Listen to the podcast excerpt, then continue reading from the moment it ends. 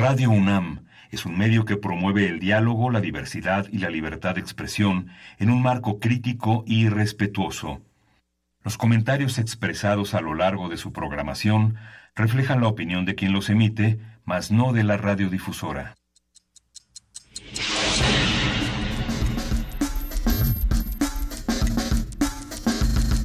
Primer movimiento. El mundo desde la universidad.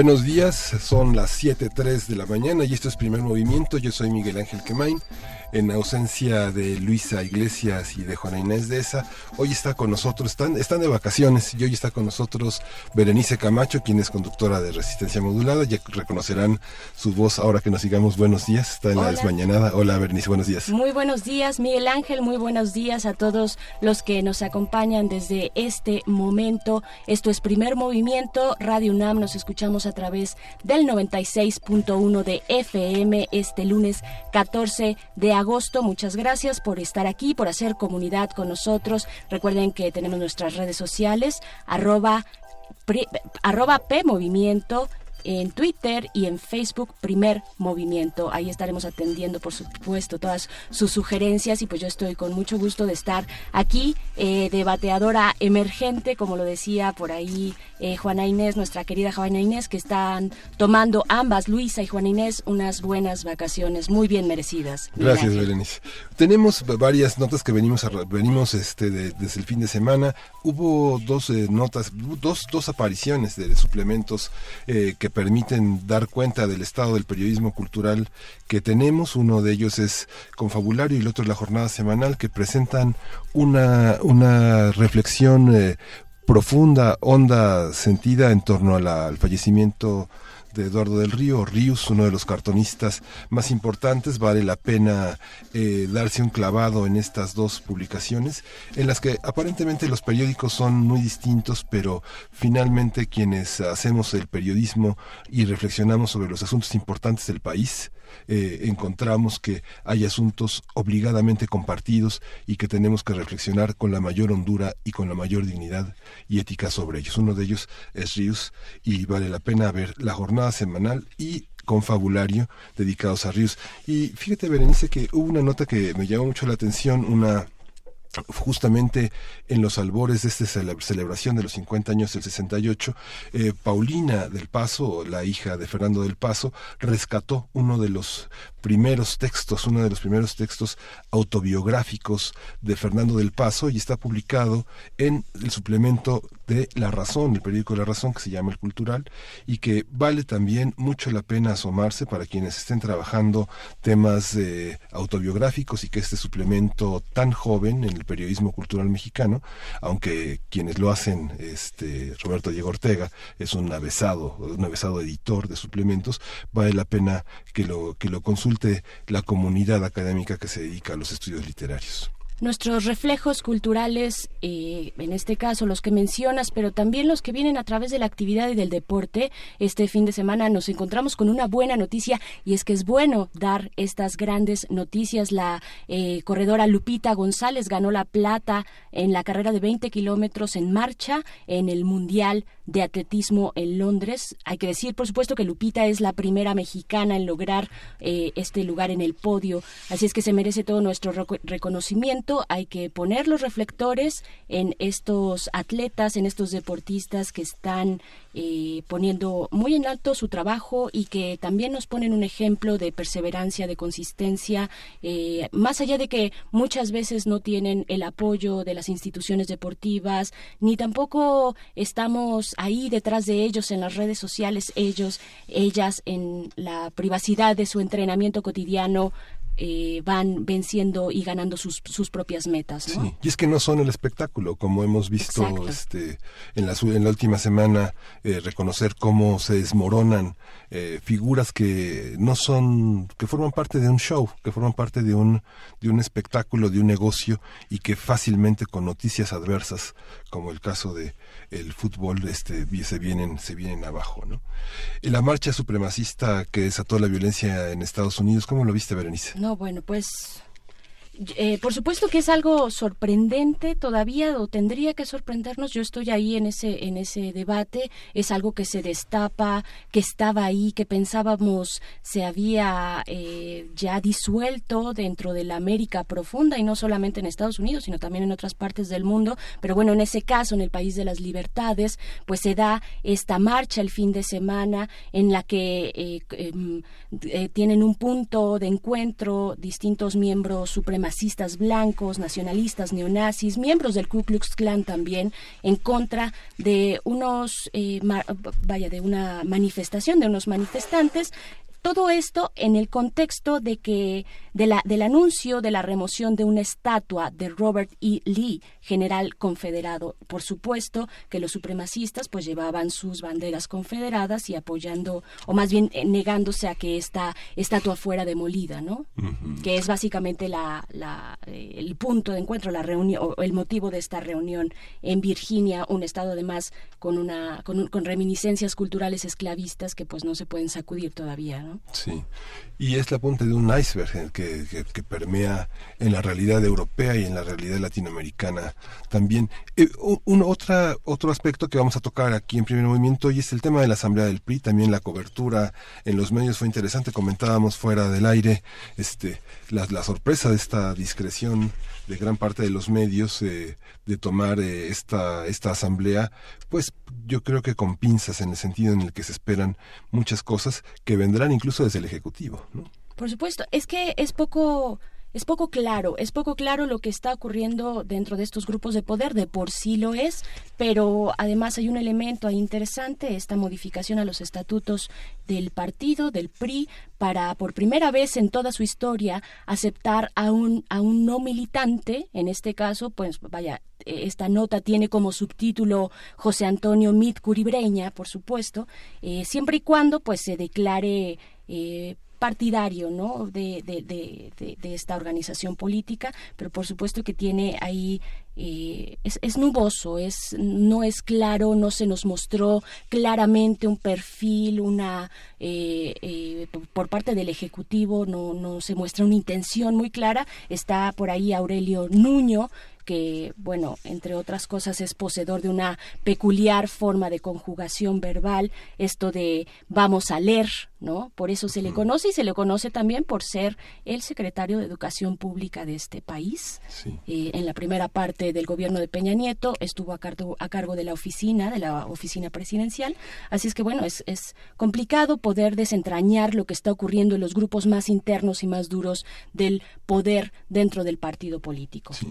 Y bueno, hoy vamos a hoy vamos a tener varias cosas. Este, Berenice, vamos a tener el arranque de conciencia Vamos a tener la presencia de la edición genética, un tema, político que tiene muchas implicaciones tanto en la parte de la ciencia como en la parte de lo social. Vamos a tener una conversación con el doctor Félix Resilles. Él es jefe del Departamento de Genética Molecular e investigador del Instituto de Fisiología Celular de la UNAM, doctor en bioquímica por el Instituto Jacques Monod de la Universidad de París y recibió el Premio Universidad Nacional en 2014 en el área de investigación en ciencias naturales. Eh, vamos a hablar de ese tema.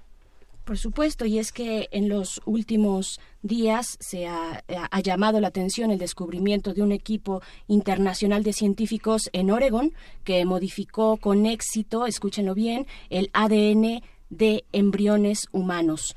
Los investigadores repararon eh, una única mutación genética hasta el momento en un solo gen eh, un defecto que ocasiona una cardiopatía grave que puede que puede ser mortal eh, que, que, tiene ahí eh, sus índices dentro de la población también. Vamos a tener también en problemas matemáticos la, intervención como todos los lunes de Felipe Cerda. Vamos a hablar del cuadrado mágico. Qué es qué significa qué es cuál es la trascendencia en la historia de los problemas matemáticos el cuadrado el cuadrado mágico el, el cuadrado mágico y vamos a tener una nota nacional amplia una discusión amplia sobre la asamblea del PRI que ya comentamos hace unos segundos, con el doctor Álvaro Arreola Ayala, quien es investigador del Instituto de Investigaciones Sociales de la UNAM quien ha tenido una intervención muy, muy, este, muy aguda sobre el desempeño de las elecciones en el Estado de México. y la poesía necesaria te cuesta, te toca a ti. Hoy me toca a mí porque estoy estrenándome en estos micrófonos de primer movimiento con mucho gusto. Ya preparé por ahí algo a ver qué les parece y cómo les suena. Por supuesto, la poesía siempre es necesaria y más para arrancar la mañana de un lunes, de este lunes 14 de agosto. Tendremos una mesa dedicada a la medicación y la educación, cómo se ha psicopatologizado la infancia y a través de la psiquiatría, la educación, la antropología, la sociología. Y bueno, vamos a tener a dos figuras de eh, el doctor Manuel Gilantón, que ha estado ya con nosotros. Él es investigador del Centro de Estudios Sociológicos del Colegio de México, un especialista en sociología de la educación. Y Liora Stavchansky, ella es psicoanalista, eh, se dedica a la práctica privada y es docente en distintas universidades, investigadora en escuelas de psicología y psicoanálisis.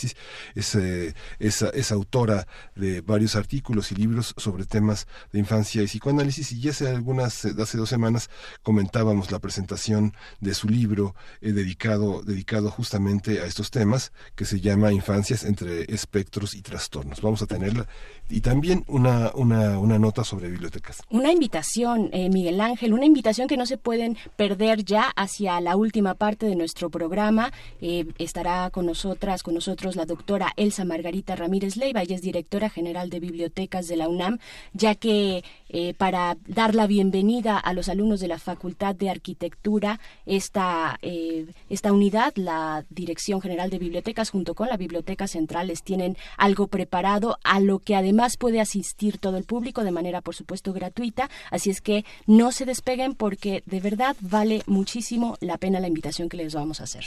Y como todos los lunes tenemos la curaduría de Edith Citlali Morales con el tema del verano musical. Hola, buenos días Edith Citlali, ¿cómo estás? Miguel Ángel, muy buenos días, Bere. Siempre es un gusto compartir los micrófonos de Radio UNAM contigo. ¿Cómo están, amigos? Gracias, muy contentos de que esta, esta curaduría parece que será este cálida como los veranos que tenemos todavía en México. Así es, querido Miguel Ángel, tienes toda la razón. Yo creo que quedó una selección bastante, bastante interesante. Como hemos comentado en otros momentos, la naturaleza siempre ha sido inspiración para los compositores. Así que en esta ocasión, la propuesta musical que les traigo para compartir, pues tiene que ver, como bien dices, con el verano, esta estación del año que para todos en algún momento de nuestra vida, pues es esperada, es relajada y divertida. Así que bueno, tenemos un poco de todo. Me gustan mucho las, las selecciones cuando quedan así, porque viajaremos por el mundo y por el tiempo con obras de diferentes estilos. Tendremos algo del barroco, del romanticismo y obras del siglo XX. Verano en Italia, en Argentina, en Estados Unidos, en Madrid y en los sueños también. ¿Comenzamos? Sí, comenzamos, por favor. Perfecto. Ya sé que van a decir que soy bastante predecible y no se equivocan. Vamos a comenzar con el tercer movimiento del verano de Vivaldi. Este movimiento presto en donde incluso en los sonetos que el mismo Vivaldi escribiera para acompañar sus conciertos, pues nos narra los truenos y relámpagos de las lluvias veraniegas. Disfrutaremos una de las versiones de I Musici de Roma con el violín solista de Pina Carminelli en el violín solista. Después escucharemos El verano porteño de Astor Piazzolla. Esta pieza fue escrita originalmente para el quinteto en el que Piazzolla tocaba. Ahora hay muchos arreglos de estas estaciones porteñas. Y bueno, confieso que una parte de mí pensaba que debíamos escuchar la versión histórica precisamente con Piazzolla, pero finalmente me decidí por una versión que es para orquesta de cuerdas y violín solista. Escogí este arreglo porque tengo un pequeño reto para todos allá en cabina y por supuesto para todos los amigos de primer movimiento. Esta versión, el violín solista hace citas, citas musicales de las estaciones de Vivaldi. Estoy segura que las van a encontrar y las van a reconocer de volada. Pero ojo, estas citas en el verano porteño no son del verano de Vivaldi, son del invierno de Vivaldi. Yo creo que esto es porque, como sabemos, recordemos que en Argentina viven las estaciones de manera inversa. Yo creo que es interesante, ¿no creen? Es muy interesante, querida Edith, y dices que eres predecible. Yo creo que todo lo contrario, hay bastantes sorpresas de aquí que descubrir en esta pieza de Astor Piazzolla. Exactamente, querida Bere. Más adelante escucharemos una pieza que seguro, seguro todos ubican, de la ópera Porgy and Bess de George Gershwin, su área más famosa, Summertime. Esta pieza en lo personal me gusta muchísimo y bueno, no soy la única. Es una obra que desde su estreno fue rápidamente aceptada y no tardó, no tardó nada en convertirse en un estándar de jazz. Así que esto hace que haya cualquier cantidad de versiones de ella, con trompeta, con violín, con orquesta, sin orquesta, con banda, en fin, cualquier, cualquier cantidad de versiones. Escucharemos la versión original, es decir, cantada por una soprano y acompañada por orquesta sinfónica. No, pues qué maravilla, querida Edith Citlali Morales, es lo que estaremos escuchando a lo largo de toda de todo el programa, esta curaduría que cada eh, día nos haces llegar. Muchísimas gracias, Edith. Al contrario, Bere, al final del programa, más adelante, escucharemos la obertura de un ruso de Mikhail Glinka, su obertura Sueño de sueño, perdón, Noche de verano en Madrid y para finalizar de Félix Mendelssohn y su sueño y su y su obra Sueño de una noche de verano, la obertura. Es una obertura larga para los tiempos del programa, pero hemos seleccionado el pedacito donde los violines emulan el sonido del burrito. Es súper divertido, yo creo que la van a disfrutar mucho. Pues vámonos, vámonos a escuchar a Vivaldi. Muchas gracias, Edith Tali Morales. Eh, nos vemos el próximo lunes. Claro que sí, amigos, gracias. Un abrazo. Hasta pronto.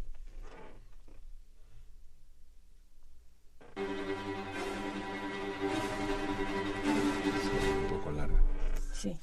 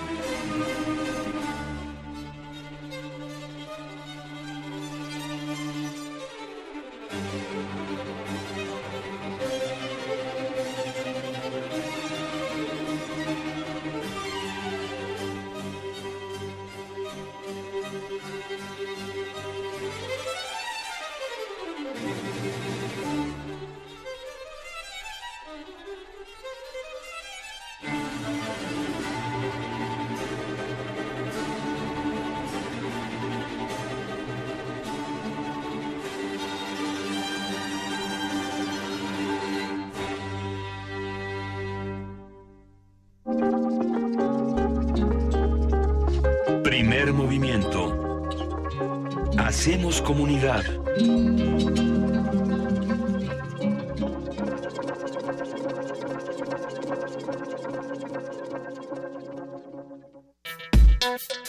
Lunes de Ciencia. Últimos días ha llamado la atención el descubrimiento de un equipo internacional de científicos en Oregon que modificó con éxito el ADN de embriones humanos. Los investigadores repararon una única mutación genética en un solo gen, un defecto que ocasiona una cardiopatía grave que puede ser mortal. A partir de estos descubrimientos acerca de la edición de genes y núcleos celulares, vamos a hablar sobre lo que es posible, lo que es ético y lo que se tiene que discutir con respecto a estas prácticas. Está ya en la línea el doctor Félix Resillas, jefe del Departamento de Genética Molecular e investigador del Instituto de Fisiología Celular de la UNAM. Él es doctor en bioquímica por el Instituto Jacques Monod de la Universidad de París y recibió el Premio Universidad Nacional en 2014 en el área de investigación en ciencias naturales. Doctor, buenos días, muchas gracias por esta conversación. Muchas, muchas gracias, es un placer estar con ustedes. Muchas, muy buenos días, Miguel Ángel, Berenice y a todo su auditorio. Sí, usted ya en algunos artículos y en, algunas publicaciones científicas y, de mayor alcance ha, planteado todo el, todo el inicio, en algún momento planteó este inicio que en España en 1993 Francisco Mójica realizó estudios sobre bacterias resistentes a altas concentraciones de sal y diez años después, con el trabajo de muchos laboratorios, Emmanuel Charpentier y Jennifer Doudna lograron transformar un descubrimiento en una metodología.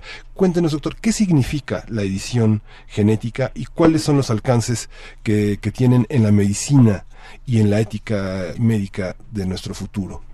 Muy bien, mire, si me permite dar un pequeño antecedente. Claro, sí, antes, eh, este es un claro ejemplo de cómo la investigación básica reditúa en, en una metodología que realmente consideras un parteaguas en el futuro, bueno, en la actualidad y en el futuro de la investigación científica. Es, esto parte de esta, como usted lo mencionó, de este análisis de las secuencias bacterianas. Y que doctor, doctor, Resillas, disculpe, disculpe, fíjese que tenemos como un, pequeño problema de ruido en la línea. Vamos a marcarle desde otra línea, eh, esperando que se oiga mejor. Nos tardamos dos segundos. Sí.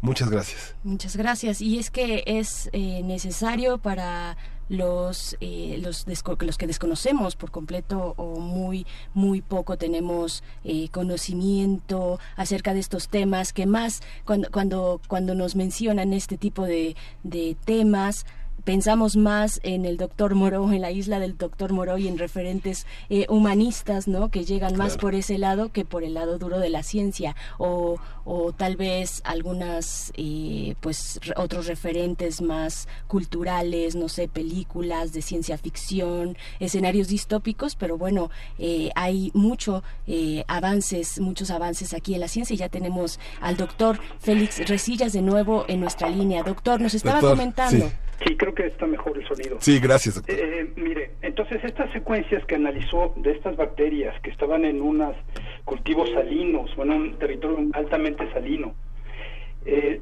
pudieron eh, determinar que estas secuencias podían dirigir y después dirigir el, sobre todo el corte de una enzima que se llama Cas, que es una enzima que corta el DNA, la, corta la doble cadena de DNA.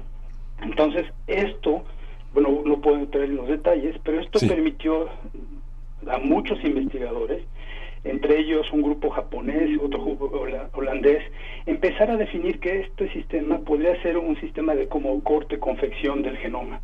Pero la gran diferencia es que el corte y confección, después Jennifer Duna y Emmanuel Charpentier lo, lo, sofisticaron y lo, y lo volvieron una herramienta para poder editar el genoma, pero al interior de la célula. Este es el gran avance. Y el sistema en realidad es muy sencillo, es un corte de doble cadena, pero toma ventaja del el sistema de reparación de la propia célula. Es decir, que las enzimas pueden, la enzima Cas que corta la doble cadena, la podemos dirigir con base a un RNA que le llamamos RNA guía a placer hacia el sitio donde uno desea hacer los cortes de la doble cadena. Y consecuentemente el sistema de reparación corrige o añade secuencias al sitio donde se realizó el corte. Y esto es extremadamente eficiente, por lo tanto se puede hacer los cortes incluso en las dos cadenas, eh, las dos, los dos alelos de, la, de los genes. ¿sí? Entonces, este sistema permite insertar secuencias de DNA, pero también remover de forma muy precisa en regiones del genoma. Mm. Por lo tanto, esto tiene una gran gama de aplicaciones y desde el 2005 básicamente hay una, una auge, o sea, hay muchísimos laboratorios en el mundo que están utilizando este sistema que se llama CRISPR-Cas. Y CRISPR es el acrónimo de repeticiones palindrómicas cortas, agrupadas y regularmente espaciadas. Y este es el sistema que podemos introducir a la célula para generar cortes y reparaciones de secuencias. Por lo tanto, la gente está generando muchos modelos animales, por particular, de enfermedades. Es decir, tratar de mimetizar, por ejemplo, mutaciones que causan cáncer. Y esto es algo muy común, por ejemplo, en ratones.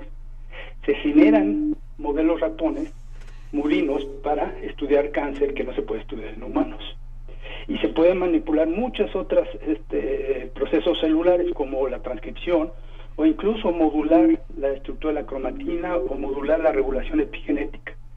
Incluso se puede fusionar a esta enzima, una enzima inactiva, marcas de señales fluorescentes. Entonces yo puedo marcar mi genoma de forma fluorescente en el sitio que yo lo deseo. Ahora bien, como ustedes saben, este sistema hoy en día ha sido, incluso antes del trabajo del doctor Mitolipov de la Universidad de Portland, con este eh, trabajo en embriones humanos sobre las cardiomiopatías, eh, eh, dos, dos grupos chinos ya habían trabajado sobre embriones humanos, pero ellos habían utilizado embriones que se desechan de, clínicas de fertilización in vitro por defectos, es decir, no usaron embriones viables. Esto abre, pues, evidentemente una gran discusión. Claro. Y como lo decía un buen colega mío que estará pronto con nosotros para hablarnos de CRISPR, el doctor Luis Monteliu, del Centro Nacional de Biotecnología de España, él, eh, en España, por ejemplo, este tipo de manipulaciones no están permitidas, están muy bien legisladas. Y bueno, mi posición particular sería muy de, tener mucho cuidado y antes de manipular embriones, eh, habría que legislarlo con mucho cuidado. En resumen, el sistema CRISPR-Cas se está usando ampliamente desde hace ya muchos años o varios años, pero su utilización a nivel de manipulación de embriones humanos habría que reflexionarla con mucho cuidado. Lo que sucede es que la legislación, digamos, se, la, se legisla en función de lo que está sucediendo y en este terreno hay muchas cosas que tienen una perspectiva de futuro. ¿Cuáles son los principales aspectos que en lo futuro podrían este, marcar la agenda de la, de, la salud en el ámbito internacional, digamos, este, pensando en reglas que pone la Organización Mundial de la Salud o que ponen este, cuestiones de, de derechos humanos, aspectos religiosos, en fin? ¿Cuál sería el futuro de una agenda de salud pública en el que sería beneficiada una gran población en el planeta con esta con estos avances científicos? Pues opinión es que realmente esto es tan poderoso y es tan eficiente que eh, sí va a ser parte del futuro. Por ejemplo, ustedes saben muy bien que eh, en las células troncales o las células somáticas pueden ser reprogramadas a ser células con capacidad de volverse todo tipo de células. Eso tiene un gran auge en términos de poder tener eh, terapias celulares en humanos. Entonces, si además podemos corregir defectos genéticos en ese tipo de células y reimplantar células sanas en ciertos tejidos, eso tiene un potencial real a nivel clínico. Ahora, creo que falta mucho tiempo por, eh, por, para poder aplicar esto. Primero, el sistema CRISPR-Cas no es infalible. Hay, por ejemplo, fenómenos de mosaicismo. ¿Eso qué quiere decir? Que se pueden generar distintas inserciones o cambios en el genoma más allá del, que, del deseado. Entonces, lo que llamamos en, el campo los off-targets. Eso hay que tener mucho cuidado porque sí puedo tener inserciones en otros sitios. Entonces, hasta no tener un sistema 100% seguro, hay estos tipos de riesgos. Doctor, mi duda iba también por ahí eh, hacia donde lo está usted llevando, hacia la cuestión de la adaptabilidad en el ambiente, eh, una vez hechos estos estos cortes, este este diseño. Claro, eh, el punto es que nosotros tenemos que imaginar cuántos tipos distintos de enfermedad tenemos. No todas van a poder ser abordadas directamente por una corrección este, genética con el sistema CRISPR-Cas, o algunos de estas enfermedades son multifactoriales, tienen múltiples niveles donde hay algún defecto. Entonces, no es tan sencillo hacer las correcciones directas. En el caso de esta cardiomiopatía, pues la cardiomiopatía en particular eh, hipertrófica tenía una mutación dominante que era muy bien definida entonces la, la modificaron y pudieron corregir la expresión de esos genes, de ese gen en particular afectado. Pero no hay una gama impresionante de posibilidades que habrá que ir abordando poco a poco. Claro, no se tiene la seguridad de cómo reaccionaría frente a otras eh, otro tipo de patologías, otra patología, otro estado del desarrollo del organismo, etcétera, etcétera. Y parte de la visión que tiene que ver con el futuro es que gran parte de la historia clínica que uno organiza con el médico en turno para hablar de nuestros padecimientos tiene que ver con la historia de donde venimos. Eso cambiaría eh, gran parte de la historia que nos escribimos todos los días con este condenas de muerte, por ejemplo, que un abuelo, un padre haya muerto de una cardiopatía o el, tema de la diabetes, el tema de la hipertensión. ¿Cómo, ¿Cómo modificaría esta, esta, este, este, este, hasta dónde, hasta dónde hemos llegado en las enfermedades crónicas que se presentan de manera genómica? ¿Cuáles son las principales, los principales desafíos, doctor? Yo creo que los principales desafíos son integrar una cantidad enorme de información. Desde mi punto de vista, hoy en día el manejo de las bases de datos que generan la que, donde se encuentra toda la información necesaria para entender una patología, lo clave va a ser integrar eso, porque debemos recordar que en una patología frecuentemente vamos a tener defectos genéticos, pero al mismo tiempo también defectos epigenéticos. Entonces, la sumatoria es una combinatoria muy compleja de parámetros. Entonces, ese es el punto más eh, pues, difícil de abordar, es el, es el reto que tenemos todos los investigadores. Y necesitamos sistemas cada vez más sofisticados de manejo de información para integrar. Por ejemplo, hay muchos grupos, incluso dentro de una que haciendo biología de sistemas. Y la biología de sistemas, en parte, lo que trata de hacer es integrar la información para poder tomar decisiones tanto a nivel de información, de conocimiento básico, como de funcionamiento y, por lo tanto, de entendimiento de una patología. Doctor, en el campo de la ética, de la bioética, bueno, ya nos comentaba Miguel Ángel Quemay esta, este referente, este marco institucional que tenemos como referente, que es la Organización Mundial de la Salud, entre otros, eh, muchas entre otras pocas instituciones, pero que existen dentro de la comunidad internacional. Eh, no necesariamente todos los países, usted comentaba China, no necesariamente todos los países siempre estarán de acuerdo en firmar o ratificar eh, esta convivencia, en este caso para modificaciones tan importantes, tan relevantes. ¿Cómo ve usted ahí el debate internacional eh, respecto pues a quiénes pueden utilizar y hasta dónde se podría llevar a cabo un procedimiento eh, y bajo qué circunstancias de este tipo? Este es un punto muy, muy importante, es clave. Justamente en el 2005 un grupo célebre de investigadores liderados por David Baltimore Kit Yamamoto y, y Dudna, entre, otros, se reunieron en Estados Unidos para discutir en parte lo que me está usted preguntando. Y la inquietud que ellos tienen es la gran variabilidad en cuanto a legislaciones que pueden existir en los distintos países alrededor del mundo. Entonces, eso quiere decir que habrá países que tengan una legislación más estrecha, más rígida, y en otros, pues mucho más laxa.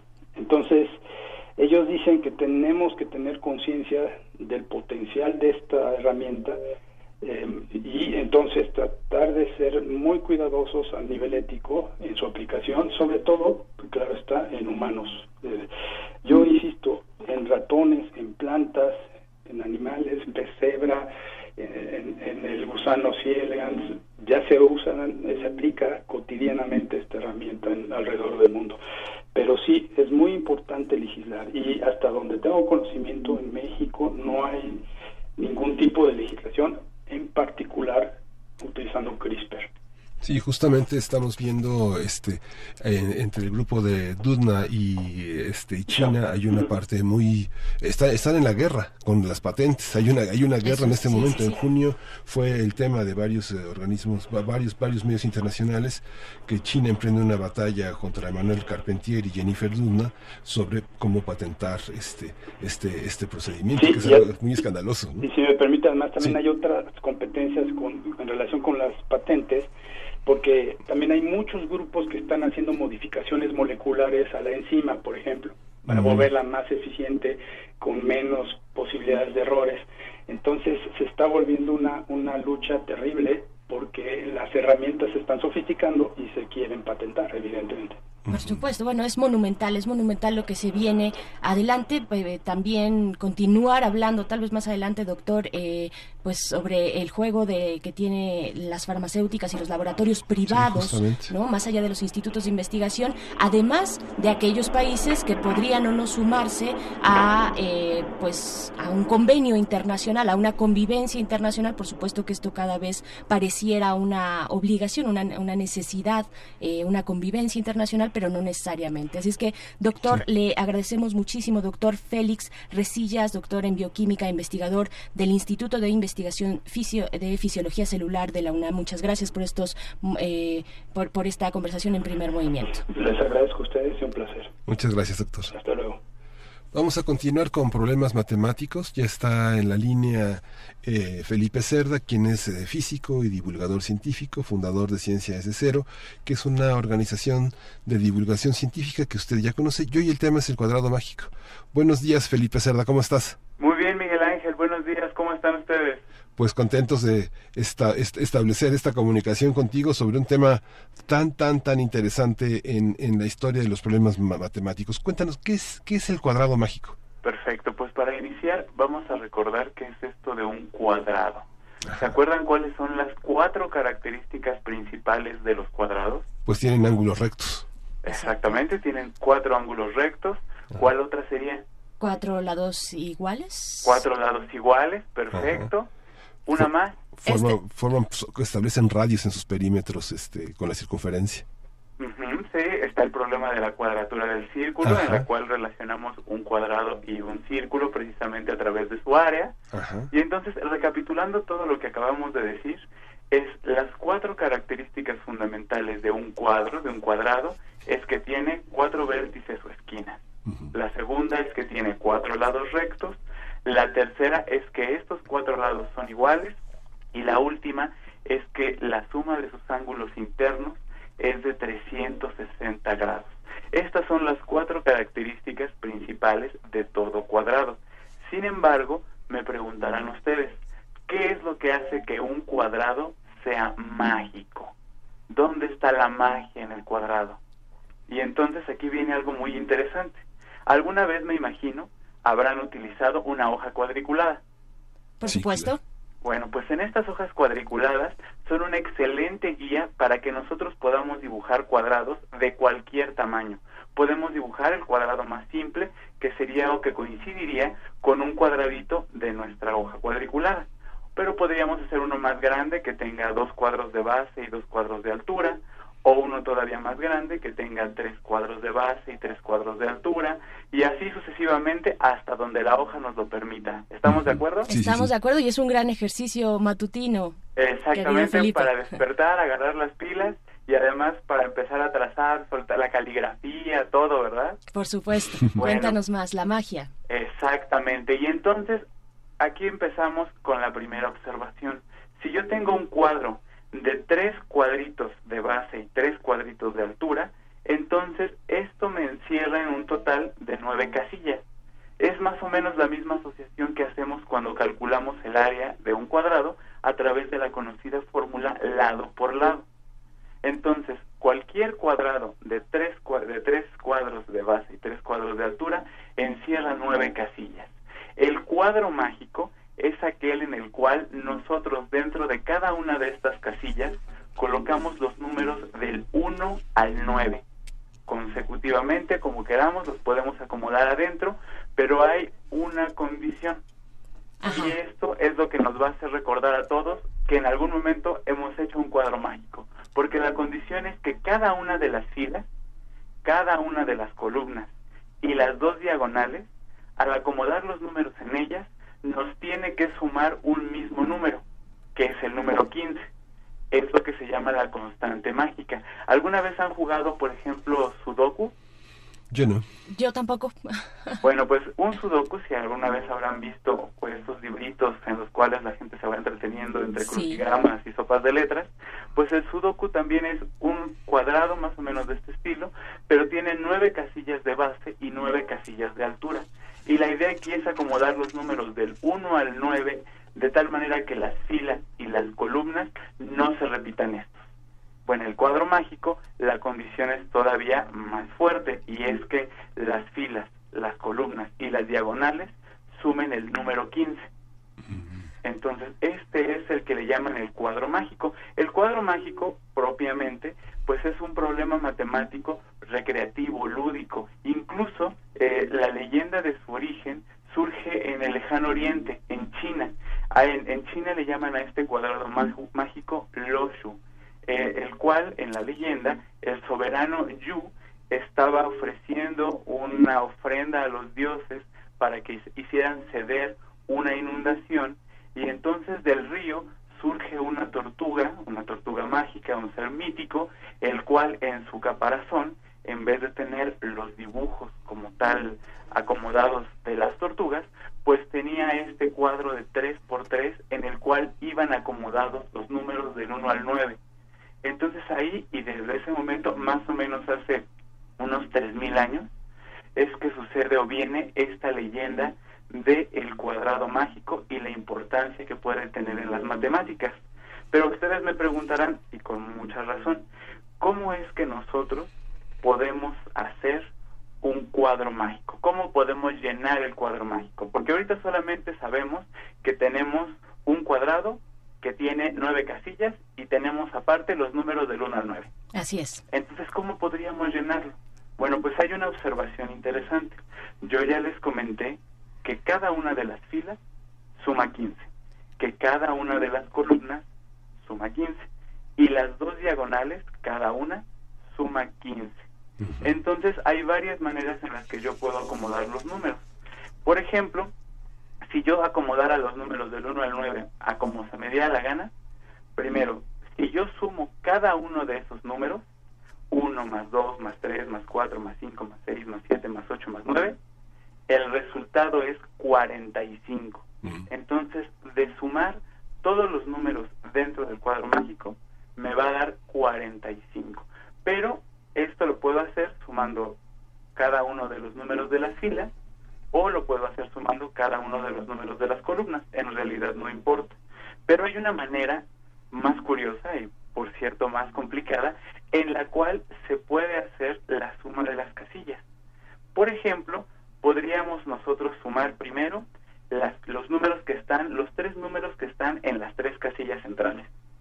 Después, sumar los tres números que están en la columna central después sumar los tres números que están en la diagonal izquierda y después sumar los tres números que están en la diagonal derecha.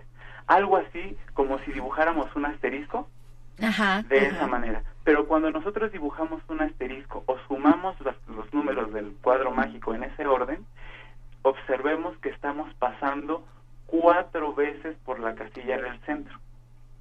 Oh, es cierto, es cierto. Este, Felipe, sí te llevamos el paso, sí te y mira que son las 7 con 45 de la mañana y en un lunes, pero sí, sí es cierto, pasamos cinco, eh, cuatro, veces, por, el número central. a diferencia de la otra manera en la que llegamos a 45, porque pasábamos una sola vez por cada, una de las casillas. Por supuesto. Entonces, al pasar una sola vez por cada una de las casillas, el resultado es 45.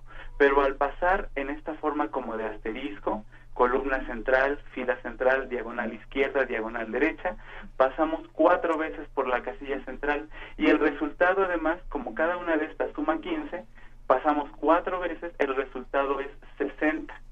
Para que eso sea igual a 45, tenemos que restarle tres veces, las tres veces que pasamos en exceso por la casilla del centro.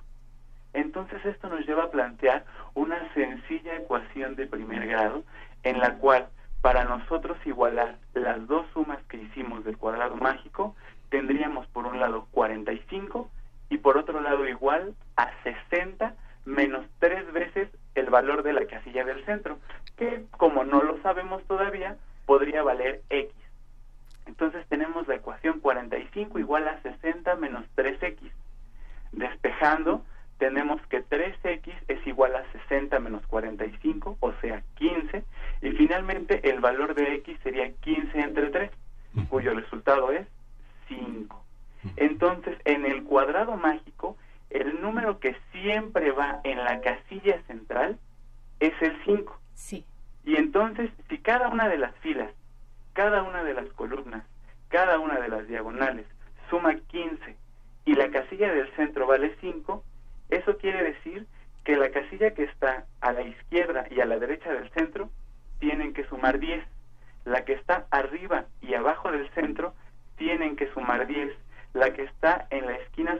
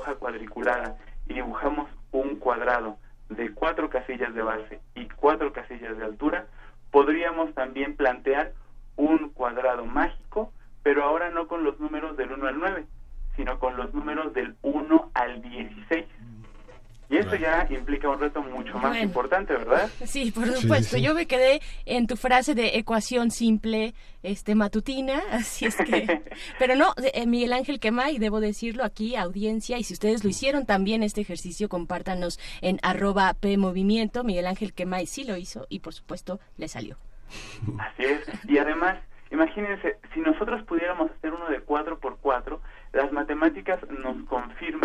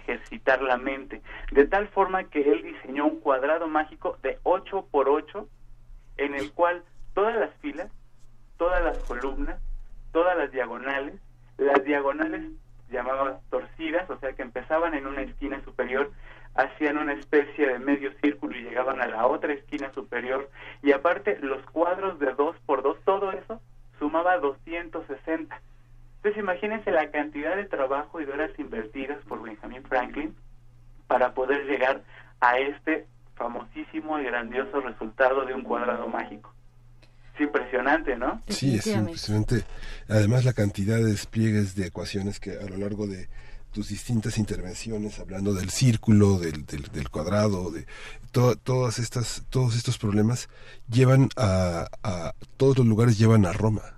Efectivamente, todo está eh, relacionado entre sí. Finalmente es parte del mismo conocimiento, de este mismo lenguaje maravilloso y asombroso que son las matemáticas. Y, y por ejemplo, también las matemáticas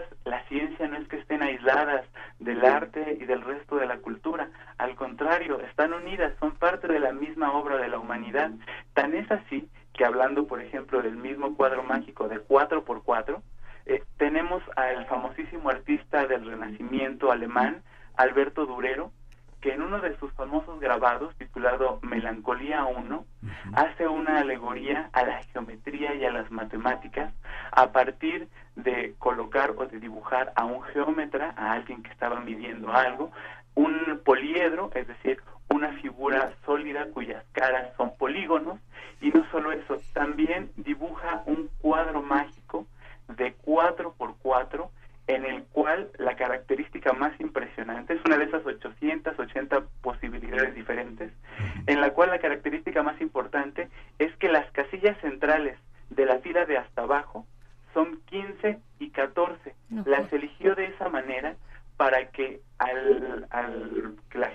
al, observarlo, diera la fecha del año en el que lo hizo, 1514.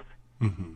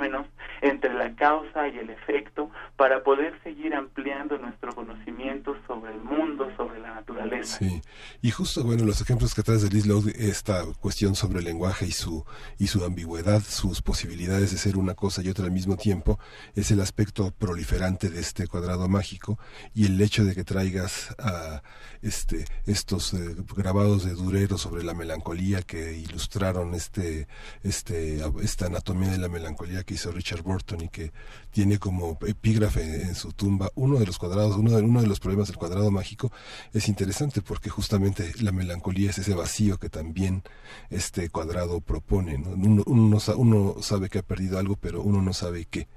Pues, muchísimas gracias, Felipe. De nada, Miguel Ángel. Este, y bueno, seguimos en Ciencia desde cero, la página de Facebook que tú coordinas, que tú diriges y donde tú divulgas todos, todas estas reflexiones tan importantes. Así es, los invitamos a que entren a la página de Facebook Ciencia desde cero para que observen un poco más cómo son estos cuadrados mágicos, vean las relaciones que tienen y encuentren información adicional a este tema y a otros temas que hemos tratado aquí en primer movimiento en esta página de Facebook o al correo electrónico ciencia desde cero arroba gmail.com.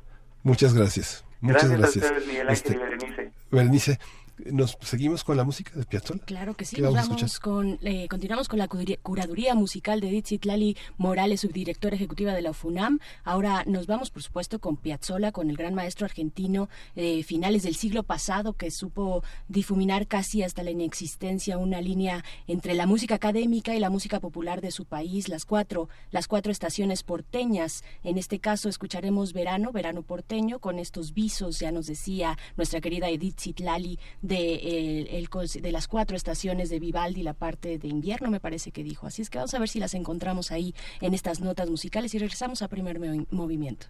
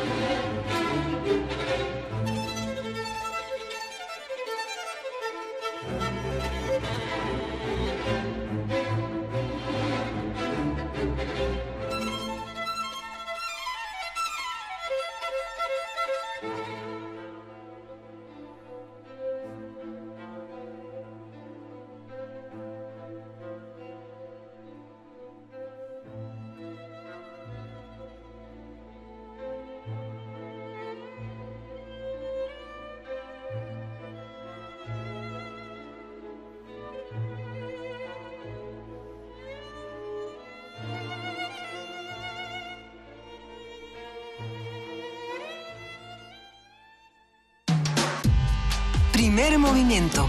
Podcast y transmisión en directo en www.radiounam.unam.mx.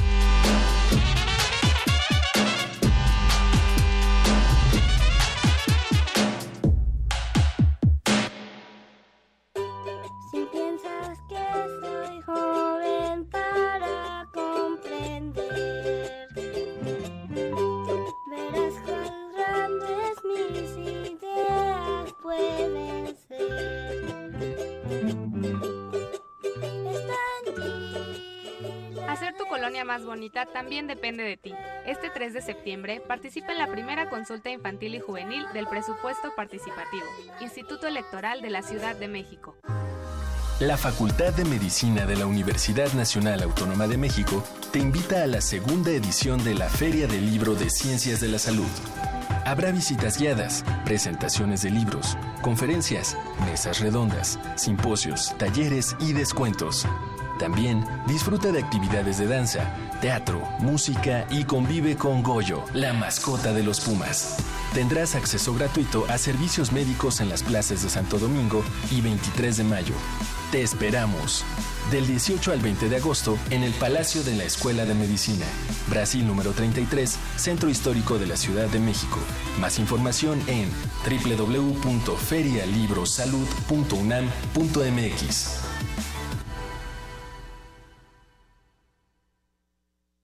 Ingredientes para hacer la pócima de la diversión. Ancas de rana intrépida.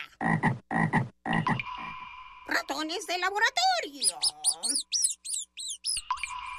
Plumas de pollo creativo. Mm, medio litro de carcajadas. Y listo. Revolvemos todo y decimos... ¡Hocus Pocus! Hocus Pocus, la revista de los peques y no tan peques. Todos los sábados de las 10 a las 11 de la mañana por el 96.1 de FM. Diviértete aquí en Radio UNAM.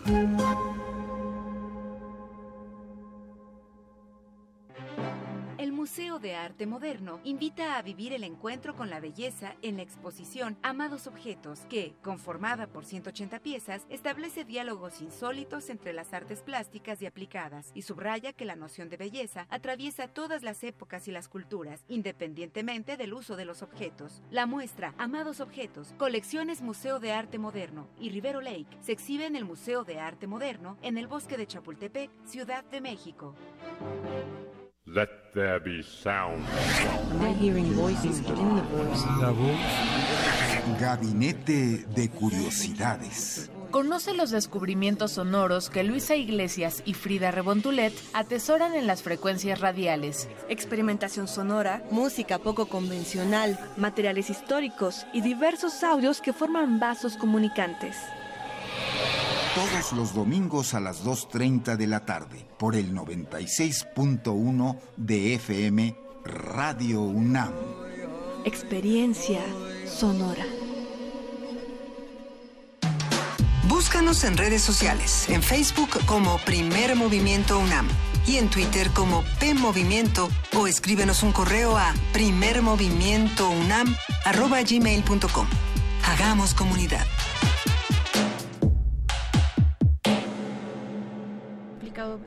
Son las 8.04 de la mañana, casi 8.05 y regresamos aquí a, Primer Movimiento. Soy Miguel Ángel Quemain, estamos eh, Berenice Camacho y yo en ausencia de Luisa Iglesias y Juana Inés de esa eh, aquí en Primer Movimiento. Los invitamos también a unirse, a hacer comunidad con nosotros a través de nuestras redes sociales, arroba PMovimiento en Twitter y Primer Movimiento en Facebook. Nos escribe Alfonso de Alba Arcos, nos dice buen día, señora Berenjena, Miguel Ángel Quemay. Hay invitados que extrañamos como el doctor Arnoldo Kraus. Buena semana, me encanta su curaduría musical. Bueno, pues ahí está. Eh, las palmas son para Edith Citlali Morales, la subdirectora ejecutiva de la OFUNAM. Muchas gracias por escribirnos, por hacer comunidad. Nos encanta nos encanta que estén acompañándonos en esta mañana cuando son las 8 con 5 de la mañana. Y pues el Museo del Chopo, queremos hacerles una invitación a través del Museo del Chopo. Tendrán eh, eh, una muestra de arte escénico de vanguardia internacional con el eslogan Mierda de la Buena y una fuerte dosis de performance, danza, teatro y música, entre otras manifestaciones de, de vanguardia. Se darán cita creadores de México, España, Chile, Uruguay y Brasil en el Museo Universitario del Chopo del 23 al 27 de agosto en el marco de la muestra Bullshit México. Así es que ahí estarán toda, toda la información o pueden profundizar mucho más en la Gaceta, en la edición de esta semana de la Gaceta Universitaria y por supuesto también en las redes de El Chopo. Pero es algo que se antoja, algo es una exhibición que llega a nuestro país, eh, y, pero que antes se presentó en el Teatro eh, Pradillo de Madrid, España, con, con un nombre diferente. En ese caso era Bullshit Fest. Eh, es Eso fue en junio de 2016, pero que ahora con una nueva versión llega aquí al Museo Universitario del Chopo, que se caracteriza por estas propuestas eh, irruptoras, irruptoras, a veces eh, escandalosas también, ¿por qué no decirlo? Y pues bueno, hay que, hay que asomarse, asomarse de pronto también al Chopo y a los distintos museos y a las propuestas culturales que tiene esta Universidad Nacional. Sí, y recuerde que la Gaceta, eh, la Gaceta de la, de la UNAM puede puede adquirirla aquí en Radio UNAM. Ya, ya están, eh, como todos los lunes, eh, un nutrido número de gacetas a, la mano y justamente este, eh, esta, esta edición tiene un suplemento semanal de actividades académicas de la UNAM muy nutrido. Es una tiene una perspectiva prácticamente hasta casi hasta el final del año, una programación que no solo incluye agosto, sino que hay varias convocatorias, varias actividades que tienen que ver con la formación académica, programas de maestrías, doctorados, tanto en, distintas áreas, desde la filosofía hasta la pedagogía. Vale mucho la pena, vale mucho la pena seguirla. Hoy es la justamente la segunda semana en la que se han reiniciado las que se han iniciado las actividades en nuestra máxima casa de estudios y vale la pena tener este seguimiento tan de primera mano de las principales actividades que ha desarrollado la universidad y que están hoy hoy reingresan los profesores, los docentes y la siguiente semana ya tendremos al 100% las actividades de la de la, de la vida estudiantil en la Ciudad de México y en el país. Ya está con nosotros el doctor Álvaro Arreola. Sí, este, vamos a la nota nacional. Nota Nacional. Por unanimidad, la Asamblea Nacional del PRI aprobó reformas a sus estatutos, las cuales permitirán que simpatizantes puedan ser candidatos a puestos de elección popular, incluida la presidencia de la República. Los más de 10.000 delegados reunidos en el partido de, en el, Palacio de los Deportes eh, eliminaron el requisito de 10 años de militancia para poder ser candidato del tricolor. Entre los cambios aprobados, los delegados establecieron que cualquier militante perdón, que haya llegado a un cargo de elección por vía plurinominal en la siguiente elección deberá convencer, convencer directamente a los electores, además de que cada una de las tres candidaturas deba ser para jóvenes. También aprobaron la creación de un código de ética y una comisión de ética que vigilará a los funcionarios durante el ejercicio de sus cargos. Al clausurar los trabajos de la vigésima segunda Asamblea Nacional del PRI, el presidente Enrique Peña Nieto celebró los cambios a los estatutos y llamó a la unidad de su partido. Dijo que como soldados de la patria, los pristas deben salvaguardar el proyecto del país ante las elecciones del 2018. Por supuesto, y haremos aquí esta mañana un análisis de la Asamblea, lo que se dijo, lo que se dejó entrever, los actores más destacados, las notas más llamativas y lo que nos permite esperar, qué, se puede esperar con respecto al proceso electoral del 2018. Nos acompaña para esto el doctor Álvaro Arreola Ayala, investigador del Instituto de Investigaciones Sociales. Doctor, muy buenos días, ¿cómo está? Buenos días, Berenice. Buenos días, Miguel Ángel. Hola, doctor, buenos días. Bienvenido. Gracias, Cargado de documentos. Yo creo que tiene más documentos, eh, que, el, que el PRI, ¿eh? Yo creo que... son, los, son, los que el Partido Revolucionario Institucional, antes PRM y PNR, sobre todo pues para sostener aquí una charla y demostrar algunos de los cambios que, que, este partido ha tenido a lo largo del tiempo, sobre todo este ya convertido en PRI, entonces sí hay que hacer uso de, de algunos de algunos de sus documentos básicos que este a veces uno se pregunta si si estos han sido leídos por, por los peristas a lo largo del tiempo.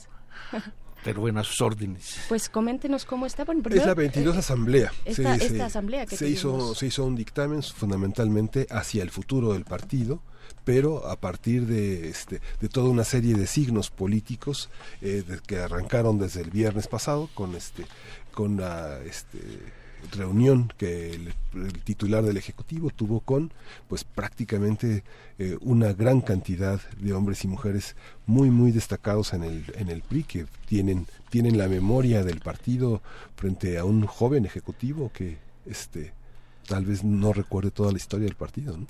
Sí, bueno, lo que sí es cierto es de que el modelo político del Partido Revolucionario Institucional impregna nuestra vida nacional desde que desde que este nació de 1929 con el nombre de Partido Nacional Revolucionario.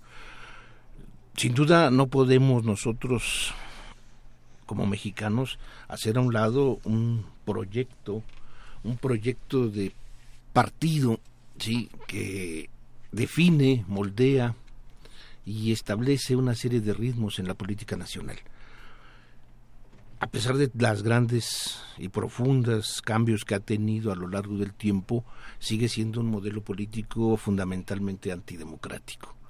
El Partido Revolucionario Institucional en esta 22 asamblea nos viene a confirmar que el modelo que preconiza es sobre todo fincado en el fortalecimiento de una estructura que está definida sobre todo por el presidente de la República en turno. La 22 asamblea no se diferenció naturalmente de las otras 21 anteriores desde 1950 que el PRI hizo su primera Asamblea Nacional Ordinaria, se definió sobre todo por estar ligado y comprometido con lo que en su momento tendría que hacer y decidir en torno de candidaturas y en torno a toda la estructura el presidente de la República. Y este fue igualmente la confirmación el pasado sábado. Un proyecto de cambios, de modificaciones que, como ya lo señaló Berenice, fundamentalmente están por un cambio, un cambio que a todas luces es muy importante para la historia política del PRI y fundamentalmente para el modelo que tenemos los mexicanos en cuanto a partidos políticos. Y me refiero a sobre todo que se reforma en los estatutos la figura de la militancia y se adquiere por primera vez en la historia la posibilidad de que un candidato del PRI sea presidente municipal o presidente de la República, sea un simpatizante, no militante. Esto es algo que verdaderamente es una, gran novedad, es de un gran impacto político, todavía no sabremos hasta dónde llega, pero yo lo que sí puedo adelantar como hipótesis es de que el día sábado, el día sábado 12 de agosto de 2017, el Partido Revolucionario Institucional, su estructura organizativa, se vendió al público como una franquicia.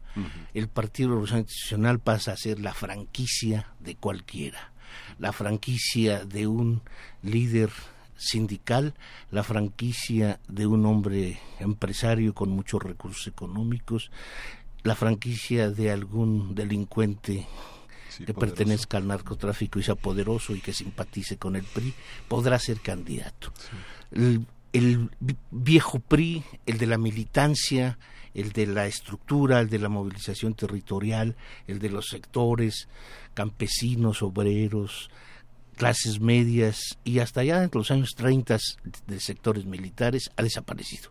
El día sábado por primera vez aparece en el mercado electoral mexicano un partido que se define antes que todo como franquicia electoral. Está vendido se venderá al mejor postor, al que mejor alcance los requisitos que el presidente de la República, Enrique Peña Nieto, considera necesarios para ser candidato en las múltiples candidaturas que para 2018 estarán postuladas. Sí, bueno, hay varias preguntas. Esta, esta, esto que señala tiene consecuencias culturales profundas, porque finalmente este desde 1988 lo, de lo que conocemos del PRI son sus antipatizantes pero ahora los simpatizantes este, va a ser muy interesante conocerlos tal vez bajo otra óptica cultural que permita entender quién puede estar afiliado a un partido que entre comillas se renueva pero la la postura que usted propone esta mañana doctor eh, es una es una postura en la que justamente es un es un negocio como muchas cosas en el país una una franquicia. Pero cuáles son las consecuencias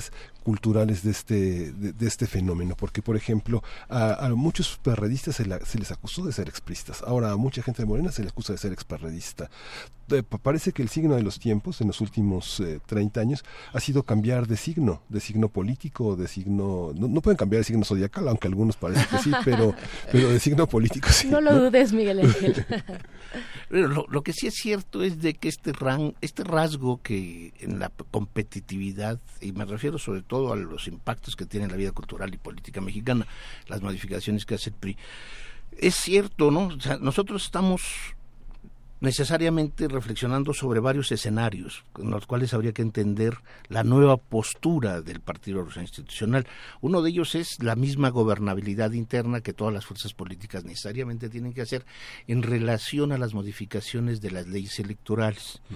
¿sí? Leyes electorales que, que transforman inmediatamente a la organización de un partido o al quien pretenda ser partido político. Me refiero sobre todo a las adecuaciones en la ley de la materia, la ley de partidos políticos, a la, o, el código, o los códigos electorales estatales y a la ley general de la transparencia. Todos los partidos políticos, por ejemplo, de los, desde sobre todo 2014, han tenido que reformarse internamente, sobre todo para garantizar la equidad de género, para garantizar un porcentaje de candidaturas de, de, ciudadanos indígenas y también igualmente para garantizar un porcentaje de jóvenes que acceden a la política. Cuadros plurales, ¿no? Exactamente. Y esto, esto, esto, de alguna manera, estas transformaciones de los partidos que tiene que ver precisamente con lo que es el escenario de gobernabilidad interna, se define más por lo externo, es decir, el impacto que tienen las modificaciones de la ley y la constitución. La otra, que es muy importante para nosotros entenderla, es la competitividad electoral, ¿sí? y la pluralidad en la cual vive este país desde 1988. Sí, y es muy interesante mencionar esto porque en 1987 precisamente hubo la la catorceava, perdón, la treceava asamblea, cuando el presidente del PRI era Jorge de la Vega, en donde vino la última gran transformación producto de una Asamblea Nacional del Partido Revolucionario Institucional, y esto tiene que ver con la escisión de una gran corriente, una gran corriente política encabezada por Cuauhtémoc Cárdenas y por Porfirio Muñoz Ledo, que se da precisamente en, en el seno de la treceava asamblea, en donde estos exigen la aplicación estricta de los entonces principios y estatutos del partido para que se airara la candidatura a la presidencia de, en 1987. Fueron casi expulsados del partido, se salieron, ¿sí? la definición del partido hacia ellos fue precisamente obstaculizar. Esta es la gran asamblea anterior, ¿no? O sea, es una asamblea muy, muy importante. Posteriormente viene desde a partir de 88 en México un escenario de competencia, un escenario de competencia en el cual el Partido Revolución Institucional va a estar siendo acorralado en todas y cada una de las elecciones. Recordemos, desde 1988, desde 1988 el Partido Revolución Institucional no tiene el control de la mayoría del poder legislativo. Es decir, tanto las fuerzas de derecha como de izquierda avanzan en el, escenario de la insurgencia municipal es muy importante para entender esto y el Partido Revolucionario Institucional se ve afectado drásticamente a pesar a pesar de toda la calidad de fraude electoral que desarrolla desde entonces, cada vez más fina. surgen los primeros gobernadores de oposición, ¿no? Surgen los primeros gobernadores de oposición, surgen los primeros presidentes municipales radicales que se, que se observan y, surge un fenómeno muy importante que decía Miguel Ángel y que también hay que considerar, un proceso de antipartidos, antipartidos sobre todo hacia el PRI y de una, de una ciudadanía cada vez más activa, juvenil, pero que enfrenta sobre todo ese escenario anquilosado de lo que sería pues el sistema priista. Otra cosa es la política de alianzas que poco a poco se va a ir viendo a partir de 1988. Yo creo que si hay algo que horrorizó al Partido Revolucionario Institucional fue precisamente la alianza que se establece en 1988 para apoyar la figura de el aspirante del Frente Democrático Nacional, Cuauhtémoc Cárdenas. Esta es una de las primeras grandes alianzas que se ven en nuestro país, que son sobre todo de centro izquierda, y que después se van a poner en práctica tanto el Partido Acción Nacional como poco a poco el Partido Revolución Institucional con su franquicia que compró desde hace tiempo el Partido Verde. Entonces, vemos cómo esta recomposición a través de las alianzas ha ido modificando sustantivamente lo que los partidos a su interior necesitan y tienen. Esto, esto hace posible que mm, en nuestro país, cuando nosotros hablamos de reformas del poder político, orientemos nuestros ojos hacia las reformas que los partidos hacen Y en este sentido creo, por eso impacta conocer, y es muy importante, lo que sucedió este sábado y con los días previos, ¿no? En las diferentes sedes en donde se congregaron los periodistas para modificar sus estatutos. Estatutos que, repito, se modifican y que van a cambiar definitivamente el papel que jugaba históricamente la llamada militancia priista que siempre se puso en duda en muchos escenarios. ¿Cuántos militantes realmente tenía el PRI? desde el millón, dos millones, hasta diez millones. Fidel Velázquez se atrevió, a decir que había 15 millones de priistas en el país. ¿Cuántos efectivamente estaban vivos? ¿Cuántos estaban vivos? En fin, pero lo que sí es cierto es muy que lo que importa aquí saber es cómo a lo largo del tiempo las modificaciones sustantivas que las asambleas nacionales han hecho del PRI, ¿sí? Es si nosotros revisamos todas las 22 asambleas, vamos a descubrir un abanico y esto es un buen es un buen trabajo para quien vaya a hacer tesis de licenciatura, doctorado. Ahí está, Ahí está, ahí está un escenario en donde cómo se va a reflejar el abanico de modificaciones políticas, organizativas, estructurales de la vida nacional. ¿sí? Hoy, hoy pareciera ser que la militancia se desechó. La militancia ya no importa. El trabajo seccional, el trabajo municipal, el trabajo en las entidades federativas, es decir, el movimiento territorial, los diferentes movimientos juveniles de mujeres, de indígenas, ya no importa. Eso es fuertísimo, doctor. Ya no van a importar. eso es lo que aprobó el PRI.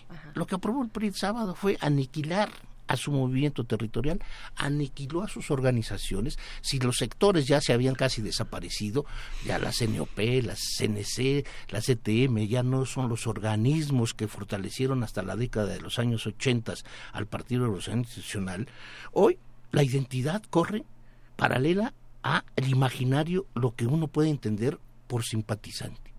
Repito, en la figura del simpatizante cabe cualquier gente. ¿Pero por qué desde, desde el Julión, Rafa Márquez, Azcárraga, los soldados del PRI, como decía, es Azcárraga, nosotros somos soldados del PRI, el sábado se repitió la frase, pero igualmente podría ser Carlos Slim. Porque era, la frase, era la frase de Azcárraga, ¿no?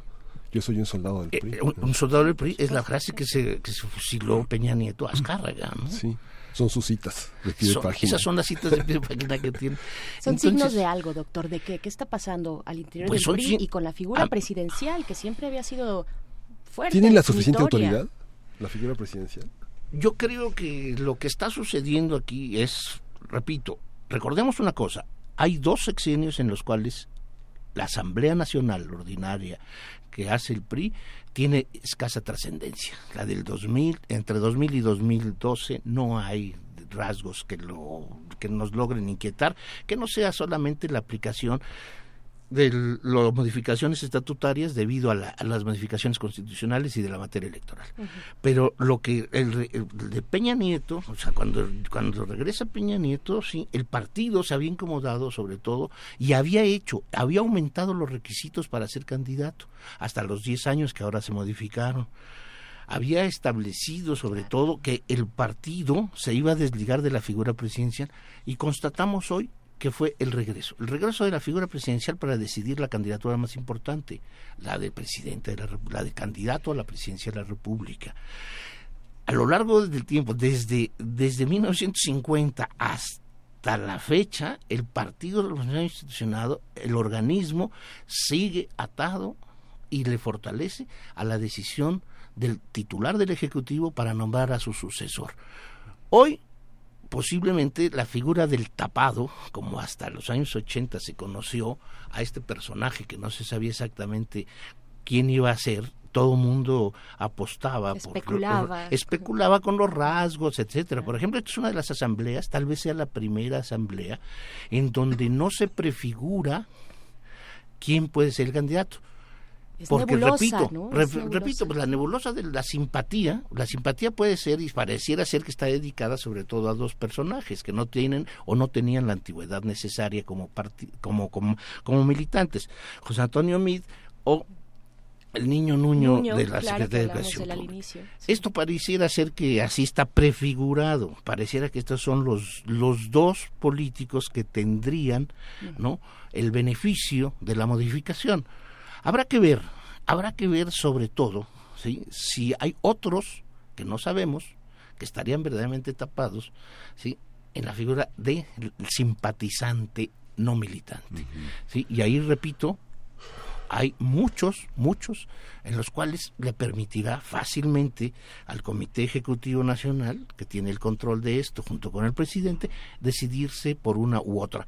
Recuerden, las asambleas nacionales ordinarias sobre todo están relacionadas con las candidaturas, desde la primera hasta la 22 Estamos hablando con el doctor Álvaro Arreola Ayala, precisamente de esta Asamblea Nacional del PRI, querido Miguel Ángel. Sí, gracias Berenice. Justamente, eh, si podría explicar un poco por qué se, por qué se desmantela esta estructura de participación territorial.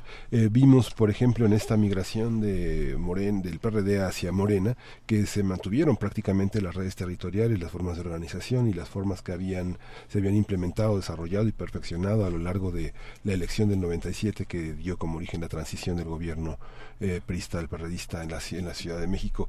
¿Cómo, ¿Por qué se desmantela esta, esta estructura? ¿Qué, ¿Qué es lo que la posibilita?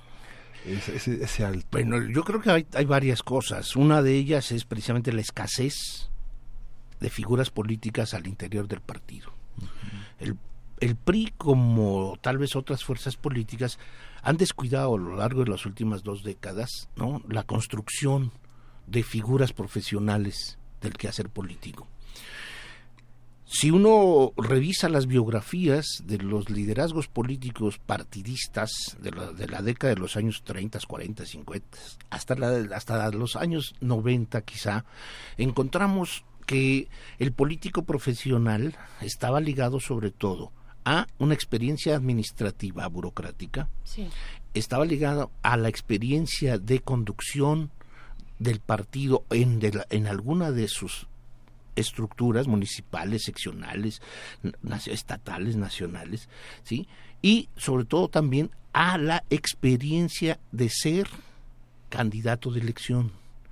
Estas tres formas ¿Qué significa, que, perdón, candidato de elección? Candidato de elección popular, es ah, decir, que pasó la prueba de las urnas, ah, que pasó la prueba de las urnas. sí, entonces el político profesional en México y el periodista sobre todo estaba definido por estas tres características.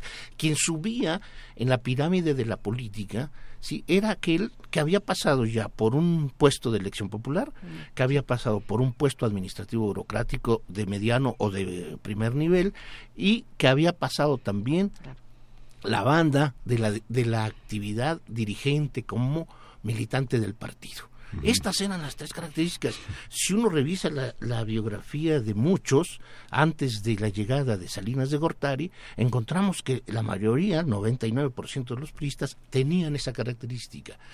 Con el modelo neoliberal impulsado por De la Madrid y por Salinas de Gortari, el partido empieza a actuar de una manera completamente libre, de acuerdo con la figura del presidente, y empieza a desmantelar lo que ellos consideraban la mafia, la cosa nostra, como lo definió Salinas, ¿sí? los demonios del pasado, en fin. El Estado de este tamaño. Y empiezan, y empiezan a acabar, acabar con el Estado en la cuestión económica, fue también acabar en términos políticos con toda esa base territorial y base política que los países tenían.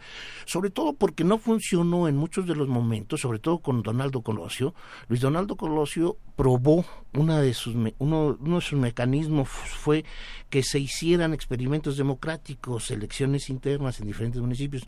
Le estalló porque ahí sí los intereses a nivel local son muy fuertes y se vino abajo. Bueno, pero los militantes empezaron a descubrir que el escenario a partir de Salinas de Gortari era mínimo para actuar, para desarrollarse. ¿sí?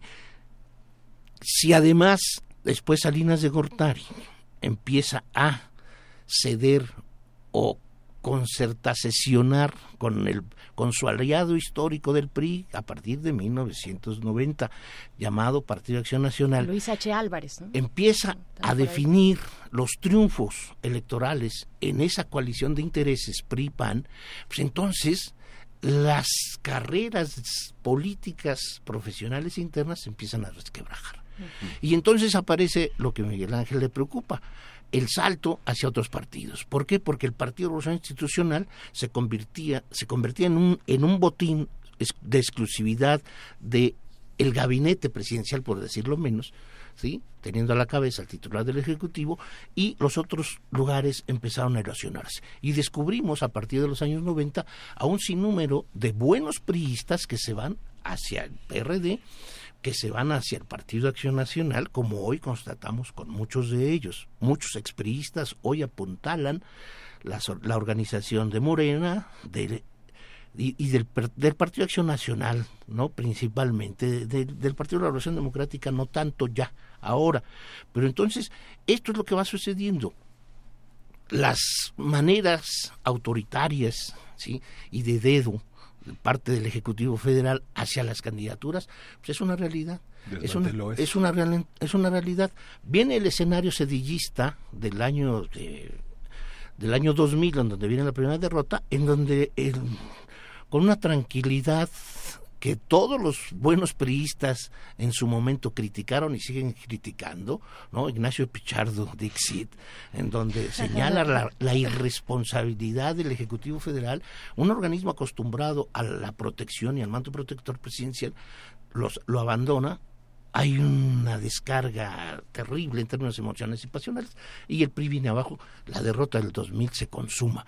La derrota del 2006, ¿no? sobre todo por el gran fraude electoral que hace el gobierno de Fox a favor de Felipe Calderón, bueno, pues elimina a la izquierda, pero también acaba con la figura nacional del PRI y el PRI recuperará el 12 gracias a esa alianza. Recordemos que gracias a la alianza, y esto es uno de, las, eh, de los escenarios que hay que tomar en cuenta para entender las transformaciones en la Asamblea, la alianza con el PAN desde 1990 y con el PRD desde el 2006 hacen que se pueda entender con mucha claridad por qué se está convirtiendo en una franquicia.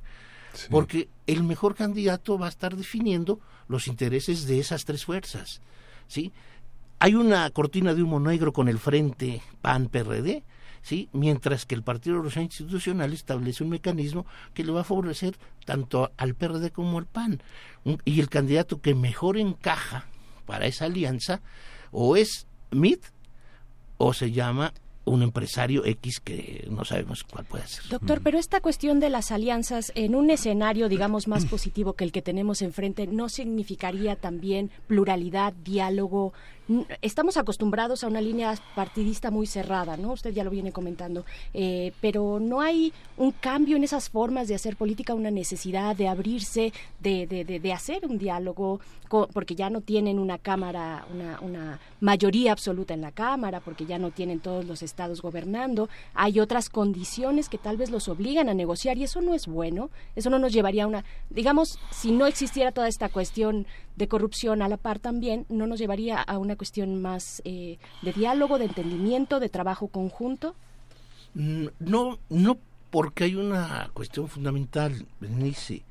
O sea, la voluntad de apertura, la, la, voluntad real de apertura de un partido democrático, ¿sí? No se hace contra la militancia del propio partido. Okay. ¿sí? Se, se establece la prohibición de hacer proselitismo interno.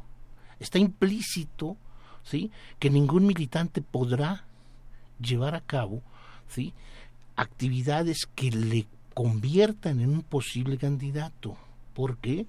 Porque puede venir una decisión cupular en donde por X o por Y se descubre que X tiene más valor y peso político porque tiene en el mercado electoral mayores posibilidades que su propio militante.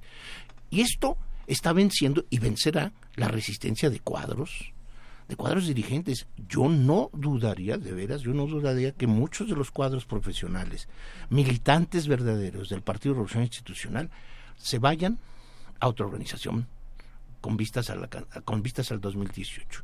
¿sí? Esto es muy posible, sobre todo porque no se les garantiza ya la posibilidad de que por sus virtudes como militante de partido político alcancen puestos de elección popular. Este es un drama. Y sobre todo cuando también, digo, no, no, es, no es que esté mal el que 30% de las candidaturas vayan a pertenecer a los jóvenes. ¿sí? Este también es la zanahoria. Esto también se convierte en la zanahoria. El 30% a los, a los jóvenes, el 10% a los indígenas, al, al sector indígena, esto hace aparentemente creíble una apertura, pero no la hay. En la medida en que el monopolio de las candidaturas lo sigue teniendo el Comité Ejecutivo Nacional, sí, a través de su dirección, y para las más importantes, el presidente del turno. Sí, parece, parece apertura, pero... Y, y doctor ¿cuál es, la, ¿cuál es la, el resultado de esas cinco mesas que hicieron previas a esta a este encuentro digamos que hay algún signo político el que hayan sido organizadas en distintos estados, no sé, Mazatlán, Guadalajara, Saltillo, Toluca, Campeche. No, no, es, es, una, es una práctica que desde los años 50 el partido tiene un poco, pues, mostrar que es un movimiento nacional, ¿no? Siempre, siempre lo han hecho así no hay, que yo recuerde, y revisando todas, no hay una diferencia. Se, se hace las las asambleas preparatorias, ¿no? Hay trabajos preparatorios en diferentes entidades y se busca sobre todo pues que en determinado momento la más importante sea en lugares clave. En este en lugares clave, por ejemplo, ahora no es que sea Campeche, pero sí es quien dirige los trabajos en Campeche, ¿no? Son operadores. El operador electoral, el operador electoral más importante de Peña Nieto, pues es el yucateco, este Carlos Marín. Carlos Marín. ¿Sí? él, él, es, él es el que opera los cambios en los estatutos. Si ustedes revisan, y esto porque la prensa no nos dio datos más profundos, pero si uno revisa la prensa local de algunas entidades federativas, se dará cuenta de que la, el, el presidium de la mesa de estatutos lo encabezan sobre todo hombres ligados a Peña Nieto, que son del Estado de México. Había como cuatro o cinco en, en, el presidium claramente identificados con el PRI del Estado de México y que son amigos, son leales políticos de Peña Nieto. Estaba asegurado, ¿no?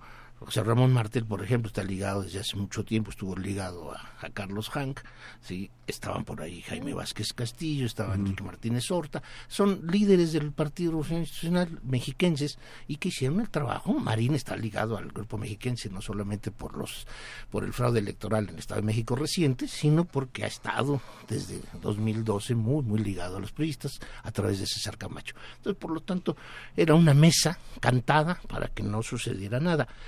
Y esto que la prensa, la prensa de alguna u otra manera lo refleja. Las grandes discusiones no hubo, no hubo grandes discusiones, hubo uno que otro pataleo, ¿no? De algunos dirigentes porque se pensaría que debiese modificarse ciertas cosillas, pero no fue, no fue importante. Creo que, repito, se confirma, ¿no? Se confirma esta, esta simbiosis, o la vuelve a confirmar la interrupción de 2000 a 2012, esta asamblea del 12 de agosto confirma la simbiosis histórica del partido con el jefe nato del mismo, que es el titular del Ejecutivo Federal. Lo confirma. Lo confirma. Ahora, habrá que, habrá que ver, porque este Ejecutivo Federal no se ha caracterizado por sus cualidades, por sus capacidades a la hora de convocar a candidatos. Es un, es un titular del Ejecutivo Federal que tiene el estigma de la derrota. ¿sí? O sea, el Partido Revolucionario Institucional debemos recordarlo y subrayarlo. O sea, no tiene a las principales entidades territoriales de nuestro país en sus manos. No tiene Veracruz, no tiene Nuevo León, no tiene la Ciudad de México y el Estado de México está en cuestionamiento. Todavía. O sea, el PRI perdió en el Estado de México con Morena. ¿Qué significa que todavía esté abierto un, proceso, un proceso tan importante como es el electoral en el Estado de México? ¿Qué significa de cara a este 2018 con una asamblea que tanto pueden manejar o no manejar? Digo, lo tienen en la bolsa, supongo, ¿no? No hay yo Creo, no, yo creo que esto, o sea, convertirse en franquicia es olvidarse de la militancia para apuntalar por la vía del de la compra del voto, por la vía del fraude electoral, por la vía de los recursos económicos y materiales del Estado en las elecciones, los triunfos. Lo, ha lo ha venido demostrando en este sexenio. O sea, se le puede acusar de dilapidación de recursos, se le puede acusar de un gabinete matraquero en las entidades federativas y no se comprueba nada y no hay y no hay una decisión de la autoridad electoral que lo que lo limite. Y entonces, entonces ¿qué es lo que tenemos? Un, un partido que puede hacer y deshacer comprando votos y ya los militantes no funcionan. Aquí los cuadros internos que queden para el 18 van a estar al servicio de los simpáticos, de los ciudadanos necesarios, no del priista histórico. ¿Sí? La servidumbre del, del simpático candidato ¿sí? va a ser la base histórica del PRI. Esa es la gran, el gran estigma que tiene este partido.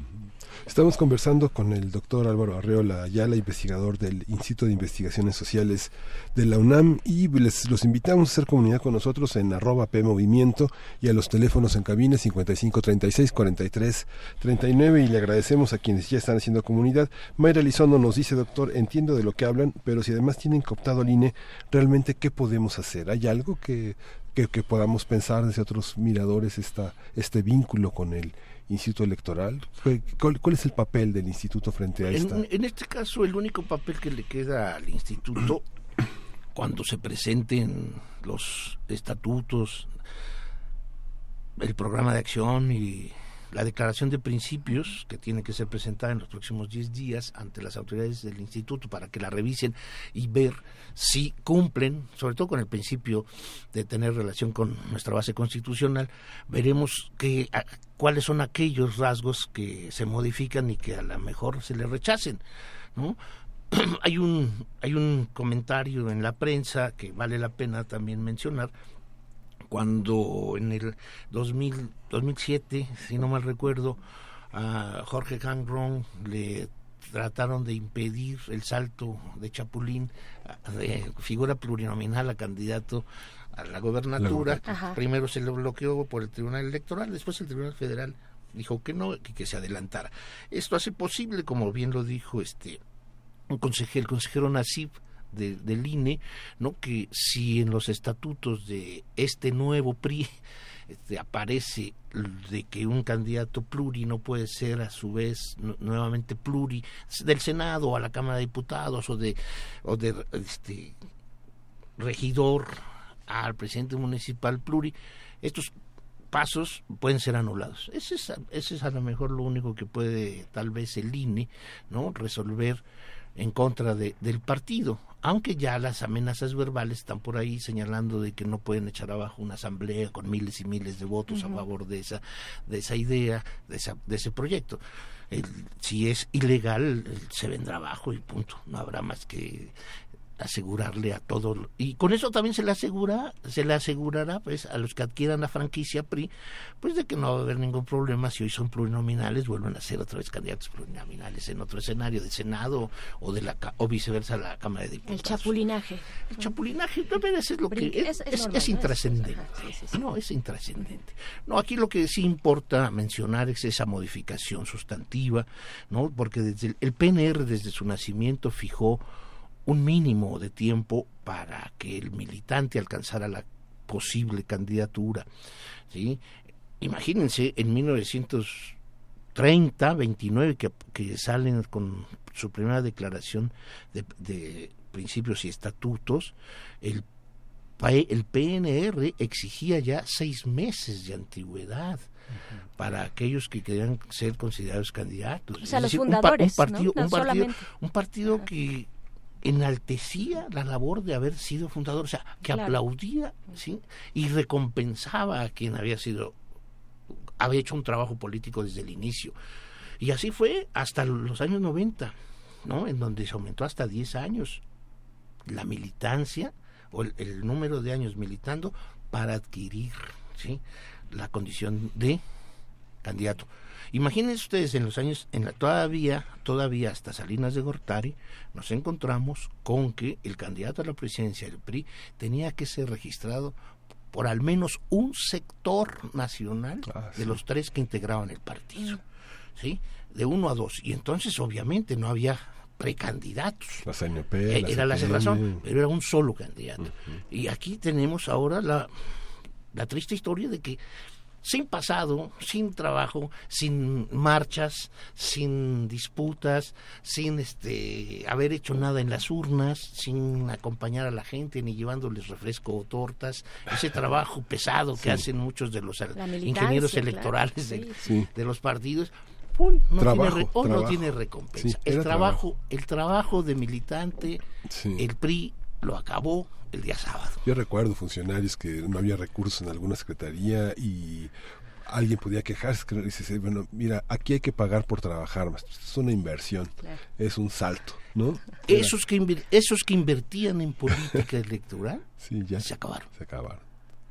Que guarden su dinero que guarden sus recursos para comprar la franquicia del PRI ante quien se las venda. Esto es signo inequívoco, doctor, de que efectivamente este personaje, que obviamente nos usted se, refiere y, esta modificación a los estatutos es para José Antonio Mit Curibreña, obviamente, se refiere signo inequívoco de que él, con seguridad, digamos, hasta donde pudiéramos ver, será el candidato o qué o, o, por qué este este coletazo es necesidad o es o es por no, yo creo, no, no, no hay necesidad. Yo creo que es, no, es la consecuencia natural de una alianza estratégica entre PRI, PAN y PRD. Es un, es la consecuencia directa a que se tiene que modificar al interior el partido, porque el Partido Acción Nacional ya lo tiene, ¿sí? Ya tiene esta carga de la prueba, el PRD también lo tiene. El único partido de esta alianza tripartita que no había hecho modificaciones estatutarias para que un personaje determinado fuera el candidato de todos, era el PRI. Entonces no están haciendo, no lo están dedicando, el PRI no le está dedicando a mí la candidatura. El PRI le está diciendo al Partido de Acción Nacional y al Partido de la Revolución Democrática, ya estamos abiertos y juguemos no solamente para la candidatura presidencial con una sola persona, sino en las 19 entidades federativas que vienen cambios de gobernador, senadores, diputados, es, es, una enorme cantidad de candidatos. Y entonces me convierto en franquicia para ustedes, señores, ya estamos listos. Vayamos juntos, olvidémonos de doctrina, olvidémonos de ideologías, ¿no? Ya no es la Constitución la que nos lo impide, como cuando existía PNR, PRM o el PRI hasta de los años 80, en donde la base doctrinaria fundamental era la Constitución. Hoy ya no lo es. Las reformas estructurales llevan al traste con el espíritu de nación soberana. Hoy es un escenario solamente de seguir detentando el poder. Y esta modificación se hace para eso, no a una persona. Es la alianza estratégica, que va dirigida nada más contra una persona, hoy a todas luces, el que va ganando la, la, la, presunta elección del 2018, Andrés Manuel López Obrador. Esta visión, esta visión eh, se replicará en los estados, en las elecciones de gobernadores que viene, porque finalmente la franquicia va a ser así. Tal vez diga, me, voy a un extremo caricaturesco, pero pensar que baste con tener una simpatía por Sinaloa, aunque uno sea campechano, para ser el gobernador de Sinaloa, ¿no? Por ejemplo, ¿no? Digo, es una caricatura extrema. pero, pero la franquicia va a funcionar. Nos quedan técnicamente siete meses para la próxima clarificación de los procesos eh, que de las figuras que estarán. No, Miguel Ángel, yo creo que ya menos. el próximo mes inicia el proceso electoral del 18. El próximo mes inicia, en septiembre inicia formalmente el proceso de la elección más importante del siglo XXI hasta ahora. Esto es ni, la, ni, ni, el triunfo ni la elección de Fox ni el fraude del 2006. No, yo creo que 2018, por, por un cúmulo de escenarios ¿no? que se están confrontando y están coincidiendo, se convierte en la gran batalla electoral de este país, ¿no? y en donde todo el mundo se prepara ¿no? La alusión, la metáfora de los soldados, eh, no solamente es la de recuperar la imagen de descarga, es de que sí lo están viendo como siempre, como lo han visto desde, desde el 2000, ¿no? Los panistas y ahora los peristas. Es una guerra, es una batalla. Es una batalla feroz que van a establecer. Y con todos y cada una de las armas que en materia electoral han estado depurándose desde hace seis años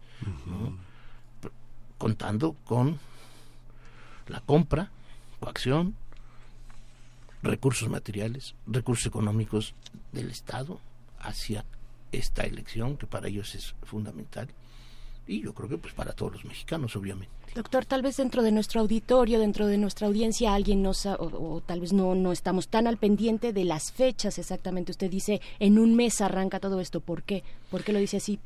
Vaya, todavía no arrancan las campañas como tal, pero ¿por qué ya tendríamos que estar observando? formalmente, formalmente se inicia nueve meses antes del, de la elección, que es en junio del 18.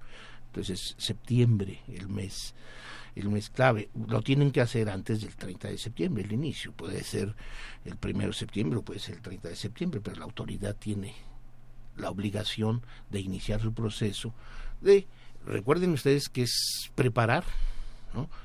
organizar y vigilar.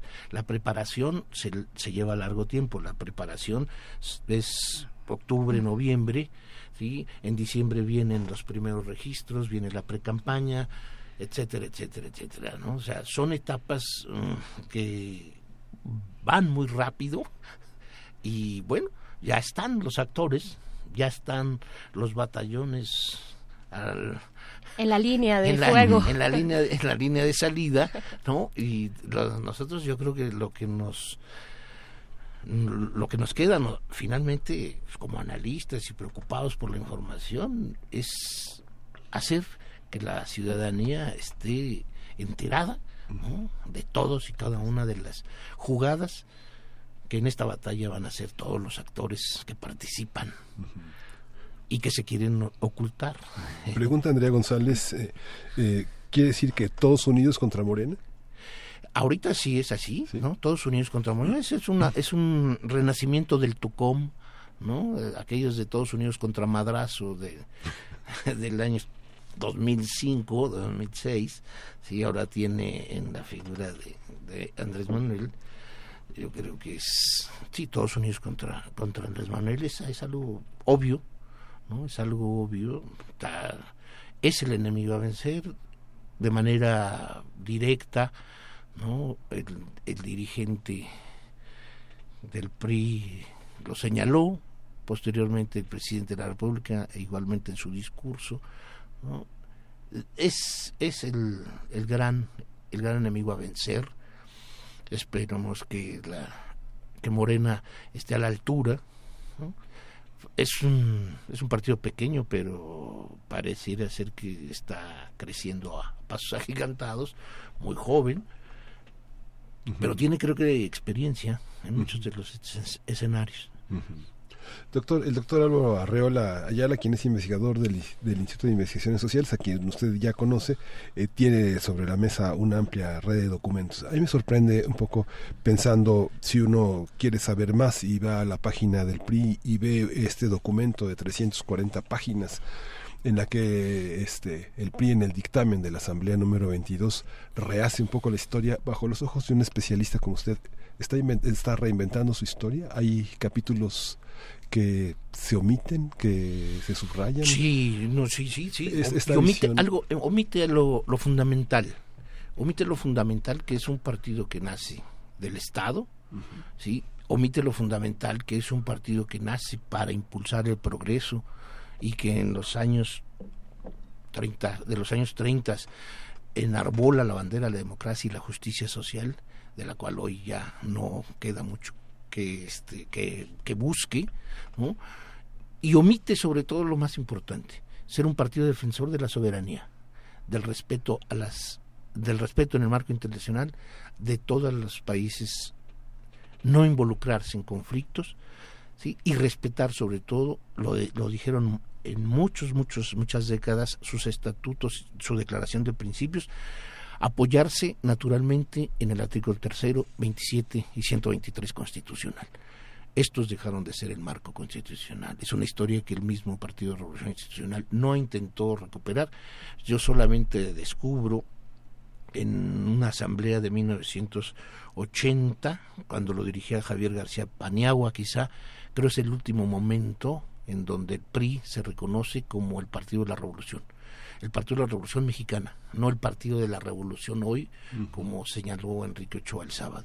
No, era la Revolución Mexicana, era la Constitución del 17 era la defensa de los recursos naturales petroleros del país. Hay etapas en donde el partido hace una defensa ultranza de lo que era la soberanía sobre los energéticos, hoy dejó de ser el partido responsable de la nación en cuanto a sus riquezas petroleras y naturales, hoy no defiende nada de esto, y yo creo que en ese recuento que aparece en su propio portal no hay menor rasgo de hacer evidente que, que hoy ya no, esos compromisos se, se olvidaron.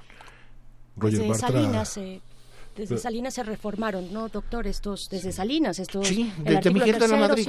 Pero desde, la, desde Miguel de la Madrid, desde el 82, empezaron a modificarse sustantivamente estas visiones en cuanto a su perspectiva de la nación, de la historia y del quehacer interno. Y justamente eso que comenta Roger Bartra, en 2011 publica en El País un texto que dice la restauración de la derecha revolucionaria y es lo que define pues a los, al nuevo prismo, ¿no? Sí, pero yo creo que ya la yo creo que revolucionaria ya no, a no ser que sea solo por el adjetivo histórico que traiga encima. Roger estaría de acuerdo conmigo que es la, la confirmación de la derecha. Ah, y la, derecha es la que está avanzando y está haciendo las alianzas necesarias para seguir siendo no solamente de derecha, sino para obtener poder. Y el abandono de la sociedad. Pues vamos a, vamos, vamos a cerrar, le agradecemos muchísimo esta, esta, esta consideración. Eh, Álvaro Arreola siempre hay un enorme detalle en los signos políticos, en la investigación sociológica, en esta visión histórica y ojalá que parte de este pronóstico eh, tengamos la oportunidad todos los ciudadanos de, enmendarlo, de participar y de, y de, y de comprometernos, de hacer, de hacer comunidad, de hacer redes y de tener una postura crítica. Le agradecemos muchísimo, doctor, que haya iluminado esta parte. Berenice Miguel Ángel, gracias, a ustedes y a Radio UNAM. Muchas gracias, doctor. Y nosotros nos vamos a ir con parte de esta curaduría musical de los lunes de Edith Zitlali Morales desde la OFUNAM. Esto es Summertime de George Hershwin. Es eh, una, un área, Summertime, es la pieza más conocida de la obra y desde su estreno fue rápidamente de la obra Porgy and Bees eh, y fue rápidamente adoptada y adaptada como estándar del jazz. Se ha convertido en una de las canciones más versionadas a lo largo del siglo XX. Bueno, esa es la popularidad que tiene Hershwin. Vamos a escuchar esto y regresamos aquí a primer movimiento.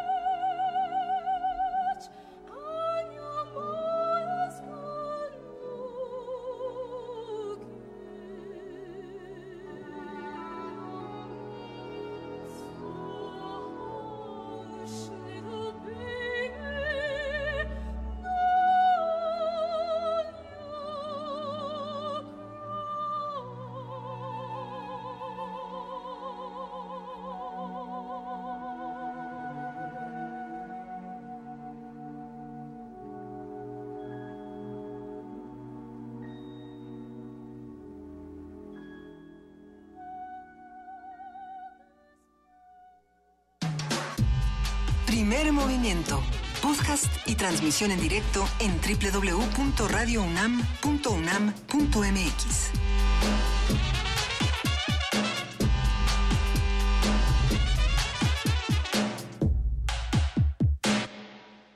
Huber Matiuba crea hermosos poemas en lengua otomangueana. Escucha Lenguas de México en descargacultura.unam. Gro ori mashigulo magua maidumbi Jami mandao rao, no nashen La noche en que no duerma, tendré dos ojos del día. Se secará mi boca por los que entregan su vida para que vivamos bien. Visita www.descargacultura.unam.mx Soy Ana, España. Luke, Canadá. Soy Alejo, Argentina. Soy Amber, China. Y tenemos para ti un mensaje turquesa. Frente a toda amenaza. Resistí México. Porque el mundo te mira como su primera línea de defensa. Como símbolo de dignidad y hermandad entre los pueblos. Resiste. Porque siempre demostraste ser un país amigo. Y hoy, más que nunca, el mundo libre está con ustedes. Un mundo donde todos somos iguales. Y ningún ser humano es ilegal. Somos turquesa, somos Nueva Alianza. ¿Quién dijo miedo?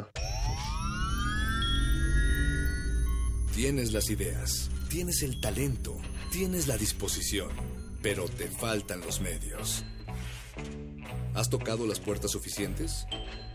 ¿Has buscado las puertas suficientes? Siempre habrá alguien dispuesto a premiar tu iniciativa y trabajo duro. ¿Buscas una beca? ¿Un premio nacional o internacional? ¿Un financiamiento? Solo necesitas la orientación correcta. Bécame mucho. Toga y birrete para economías en decadencia. Miércoles, 20:45 horas, por el 96.1 de FM. Radio UNAM.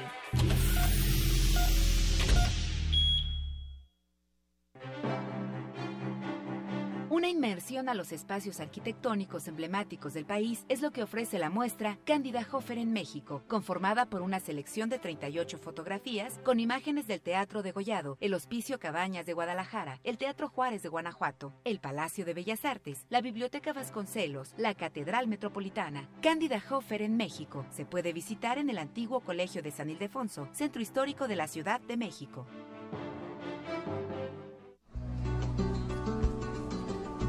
El que nace para leer, de la feria le caen las hojas. La UNAM te invita a la primera Feria Internacional del Libro Universitario. Un encuentro editorial con capacidad de escuchar y dialogar con todas las disciplinas del conocimiento. Del 22 al 27 de agosto, en el Centro de Exposiciones y Congresos UNAM. Avenida del Imán, número 10, Ciudad Universitaria.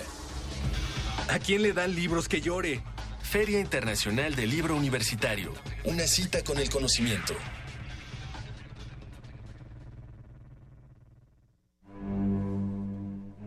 Una orquesta en la cocina. Cuarteto de cuerdas en el auto. Y un violonchelo solista sentado en el sillón favorito de la sala. Orquesta Filarmónica de la UNAM. Desde la sala Nezahualcóyotl. Escucha los conciertos los domingos al mediodía. Desde la comodidad de tu casa. 96.1 FM. Radio UNAM. Muy bien. Búscanos en redes sociales, en Facebook como Primer Movimiento UNAM y en Twitter como P Movimiento o escríbenos un correo a primermovimientounam@gmail.com. Hagamos comunidad.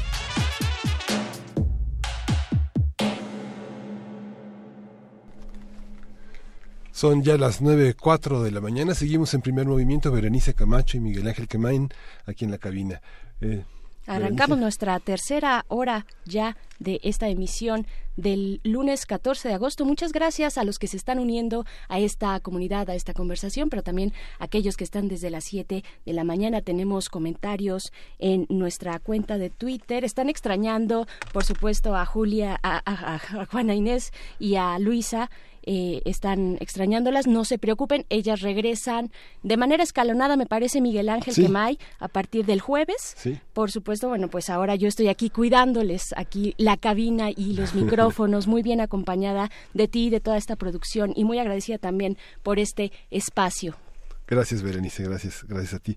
Sí, por supuesto que las extrañamos. Llega, llega este Luisa Iglesias el próximo jueves y Juana Inés ya la tendremos el próximo lunes, dentro de ocho días. Eh, entre las cosas que hemos pasado, bueno, ya el doctor Álvaro Herrera habló de la configuración del PRI y amanecimos con esta noticia en gran parte de los medios, Odebrecht, que dio 10 millones de dólares de soborno a Lozoya y que, bueno, Javier Coelho Trejo, quien lo recuerda, un destacado prista del pasado, que ahora es el abogado del director, del exdirector de Pemex, Emilio Lozoya, dijo que solicitaron a la Procuraduría General de la República que su cliente sea llamado a declarar. Y bueno, vamos, vamos a continuar, vamos a seguir con esta tercera hora, esta tercera última hora de primer movimiento con nuestra poesía necesaria. Vamos con ello.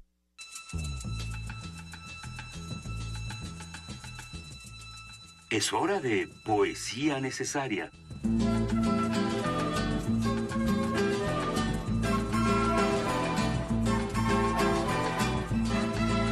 En esta ocasión eh, me corresponde la poesía necesaria de este lunes. Es un poema de Jorge Eduardo Eyelson, un poeta peruano del siglo pasado, muy reconocido, muy destacado y que de pronto también es tiene algunas comparaciones. Aquellos que saben de literatura lo comparan eh, eh, con buenas razones con eh, Salvador Novo. Así es que vamos a leer este poema, que es el décimo poema de su, de, de su libro Mutatis Mutandis, uno de los más reconocidos de este autor. El poema se titula Diez. Escribo algo algo todavía, algo más aún. Añado palabras pájaro, hojas secas viento, borro palabras nuevamente, borro pájaros, hojas secas viento. Escribo algo todavía, vuelvo a añadir palabras, palabras otra vez, palabras aún. Además, pájaros, hojas secas viento. Borro palabras nuevamente, borro pájaros, hojas secas viento, borro todo por fin. No escribo nada. Un poema de Jorge Eduardo Eyelson.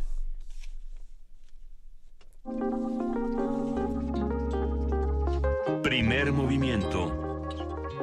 Hacemos comunidad.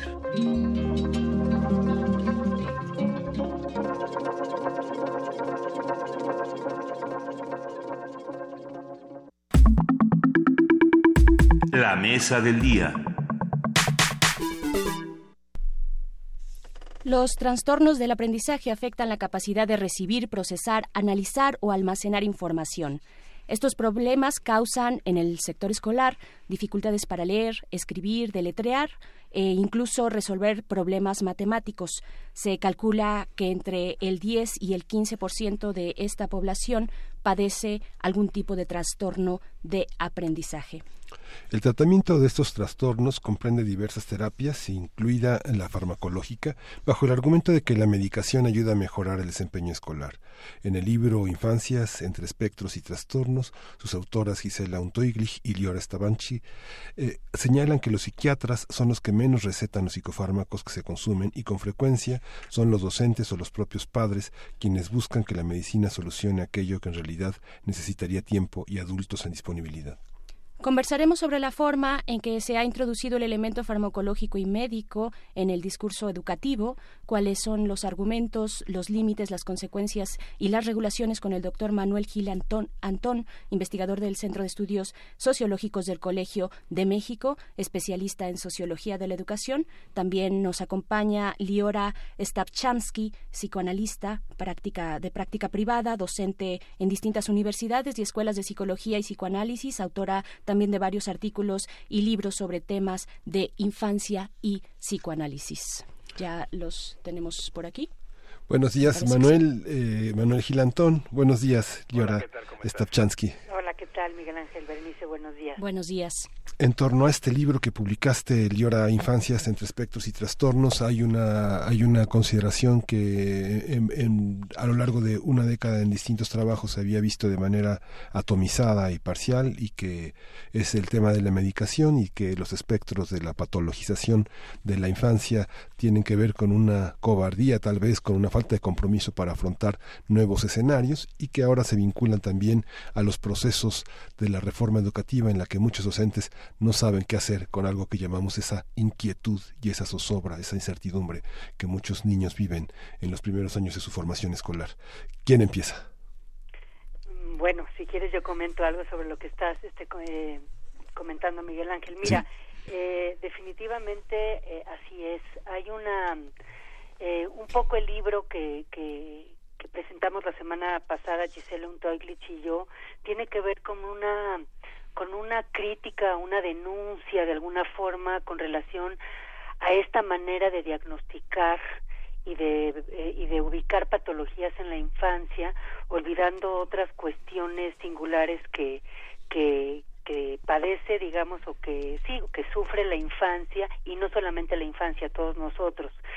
Existe como una intención de robarnos el nombre propio, no estas diferencias subjetivas que tenemos unos con otros en la sociedad y tratar de estandarizar o de globalizar con diagnósticos que, que de alguna forma eh, tienen que ver, tienen mucha injerencia en lo educativo, en la escuela. Bien lo comentabas que ahora los psiquiatras no son tanto a quienes se diagnostican a los niños, sino tienen que ver con esa necesidad de los padres, incluso los maestros, de, de querer como reorganizar eh, a través de conductas eh, generales a los niños y puedan estar más tranquilos incluso más más entre comillas atentos en la escuela, ¿no? Y ese es un problema que estamos viendo eh, de una manera muy grande en muchos países del mundo. Doctora, eh, como, bueno, doctor Manuel Gilantón, eh, ¿cómo lo podemos, cómo lo interpretamos? ¿Cómo enfrentarnos a esto? Tenemos como sociedad, eh, vaya, antes, antes tal vez se le llamaba de otra forma o no se le nombraba o no sabíamos a qué nos estábamos enfrentando. Antes tal vez eran un niño o un adolescente inquieto eh, que no ponía atención y ahora ya le ponemos nombre y etiqueta, pero aún así dentro de la sociedad mexicana no estamos del todo entendidos con qué está ocurriendo con estos trastornos psicológicos. No sé tampoco quién quiera responder, eh, doctor Manuel Gil Antón. Eh, si quieres, Berenice, yo hago un comentario. Gracias. Eh, hay, hay, una cuestión que es muy importante en, en el libro de Liora y Gisela y que, digamos, se ubica en esta problemática específica de los niños, pero podemos, como hace la, la sociología en muchos aspectos, ir un poquito a lo que como metáfora y analogía hace de la sociedad. Eh, para dominar y para ejercer el poder de manera arbitraria y para, eh, por ejemplo, imponer una reforma educativa, lo primero que hay que hacer es convertir, por ejemplo, al magisterio en infante en el sentido de una persona que no tiene voz. Al no tener voz, como eh, les pasa a los niños en la cuestión de las acusaciones de los trastornos que aparentemente padecen, al no tener voz, tienen que ser representados por otros. Y tienen que ser representados por otros porque se les ubica a los propios profesores teniendo, vamos, eh, no un trastorno de déficit de atención, sino yo le llamaría un trastorno de déficit de obediencia. En consecuencia, se les arrebata la voz y en su nombre se propone lo que ha sido central en esta administración y que en la asamblea pasada del PRI el presidente en un evidente acto de proselitismo electoral dice el señor que ha conducido el silenciamiento del magisterio para someterlo a no a píldoras como a los niños sino a evaluaciones eh, punitivas eh, digamos, esa es la reforma que llevará al país al futuro. Eh, con esto lo que quiero hacer es decir que el libro que han escrito las doctoras Stapchansky y Juntoglich, lo que hacen es pensando en lo que sucede con la infancia, sugerir lo que nos pasa a todos cuando el poder, para poder ser poder, nos infantiliza, nos convierte en infantería nos convierte en personas que tenemos que obedecer, pero para lograrlo tiene que ser exitoso al acusarnos. Nos acusa a los profesores de incapaces, de incultos, a todos los profesores se les eh, endilgó este, estos sanbenitos y con base en ello hubo necesidad de crear al Instituto Nacional de Evaluación de la Educación que hace las veces de una institución, digamos, que regula psiquiátricamente al mundo para decirle cuáles son las píldoras, es decir, cuáles son las evaluaciones que se requieren para que todo el, proceso educativo sea maravilloso, iluminado y sobre todo tranquilo. Con lo que además estamos topando es que ahora a los profesores y a las profesoras se les pide que de, de una manera verdaderamente eh, monstruosa eh, a cualquier niño o niña que en su salón muestre alguna actividad de inquietud, de, de preguntón, ese niño que no se está quieto, esa niña que, que se aburre porque ya resolvió los problemas y tiene que ocuparse en otra cosa, eh, pues se le, se, le, se le pide que detecte si tiene, como dicen las autoras, un trastorno de déficit de atención e hiperactividad, cuando probablemente sea afortunadamente, una persona que se atreve a pensar por sí misma. Entonces, eh, eh, yo encontré una, una, cuestión bien interesante en este libro que es si tú logras como proyecto de dominación hacer una lectura patológica, es decir, eh, ubicar a la sociedad enferma, te convierte en el médico. El Big Brother es una especie de gran doctor psiquiatra que lo que hace es recetarnos píldoras para estar tranquilos, obedientes, quitar candados, hacer que aceptemos, por ejemplo, que se haya financiado la campaña del presidente con dinero sucio de una compañía eh, brasileña, que sigamos sin reaccionar ante la barbaridad de la corrupción y de la impudicia de este, de este sistema. Entonces, yo creo que estamos ante un libro que tiene una gran importancia en la dimensión de la, la eh, visión de, los niños y su acusación, como, como yo creo que Leora va a decir con muchísima precisión que yo, pero como sociólogo de la educación advierto que hay una analogía muy fuerte entre cómo se ha llevado la reforma educativa a través de estas acusaciones y sobre todo cómo si a los profesores se les ha quitado la voz, se les ha tratado como infantes y se les ha clasificado, oigan, en la reforma educativa los niños han desaparecido. Nunca se les preguntó a los niños qué opinaban de su escuela o de su de sus profesores, nada. Simplemente hay un ogro filantrópico convertido en pedagógico que decide cómo hacer las cosas con base en la acusación y en el silencio de la, del magisterio las estadísticas que ofrecen el Estatuto de la Depresión en México, los trastornos que de la depresión eh, se derivan, de este, disfunciones en la sexualidad, en la manera de vincularse unos con otros, podría tener un antecedente en la manera en la que nos eh, en la que organizamos la infancia y en la que organizamos el destino emocional de los niños. Es, es extraño, Liora Stapchansky, tener una, un, un, casi es un manifiesto. Tú has escrito otros trabajos muy dedicados al ámbito teórico del psicoanálisis, pero en esta ocasión acompañada de una autora eh, argentina, eh, hay una hay un enorme compromiso sobre la cuestión de lo social. Por eso organizamos esta mesa para hablar en torno a un tema tan general y una problemática tan amplia en torno a lo que se derivará a los adultos que tendremos después de una concepción patologizada y la negativa a hablar de espectros que tienen que ver también con un ámbito emocional que vivimos todos todos los días en distintos ámbitos de la de la vida cotidiana. Así es, Miguel Ángel. Eh, eh, mira, infancia viene del latín infanti, así como lo decía Manuel, y significa incapacidad de hablar, el que no habla, afirmando un poco lo que, lo que Manuel decía hace un momento. Entonces, el niño, desde, desde este sentido, es aquel que no tiene voz, que no tiene palabra, que no puede articular, pero también tenemos que pensar en el otro lado. El que no habla es también porque hay quien no escucha, y estamos hablando de una sordera. Entonces, la pregunta es, ¿la infancia es quienes no hablan o hay un otro que ahí tiene que ver con el lazo social, el que no escucha. Y me parece que ahí está el cruce, ahí está el vínculo con otros saberes y con otras disciplinas este, que ponemos en la mesa, como la pedagogía, la sociología, la psiquiatría y la política. Eh, la, estas cuestiones de acallar la infancia y de no y de colocar en un lugar donde no tiene la posibilidad de demandar es anular la posibilidad también de tener un lugar dentro de lo social de tener un lugar dentro de lo familiar.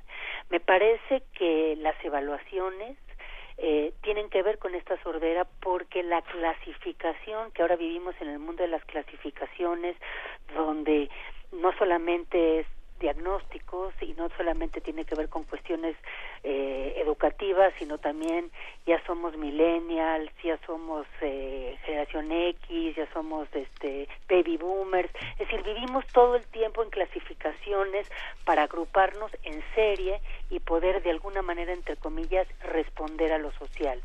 Aquí, digamos, la pregunta que, que apunta el texto y a la cual yo estoy muy preocupada es la inserción digamos, o la visión política que tiene toda esta cuestión emocional, afectiva dentro de lo social y que la infancia ocupa un lugar primordial, ¿no? En todos estos ámbitos.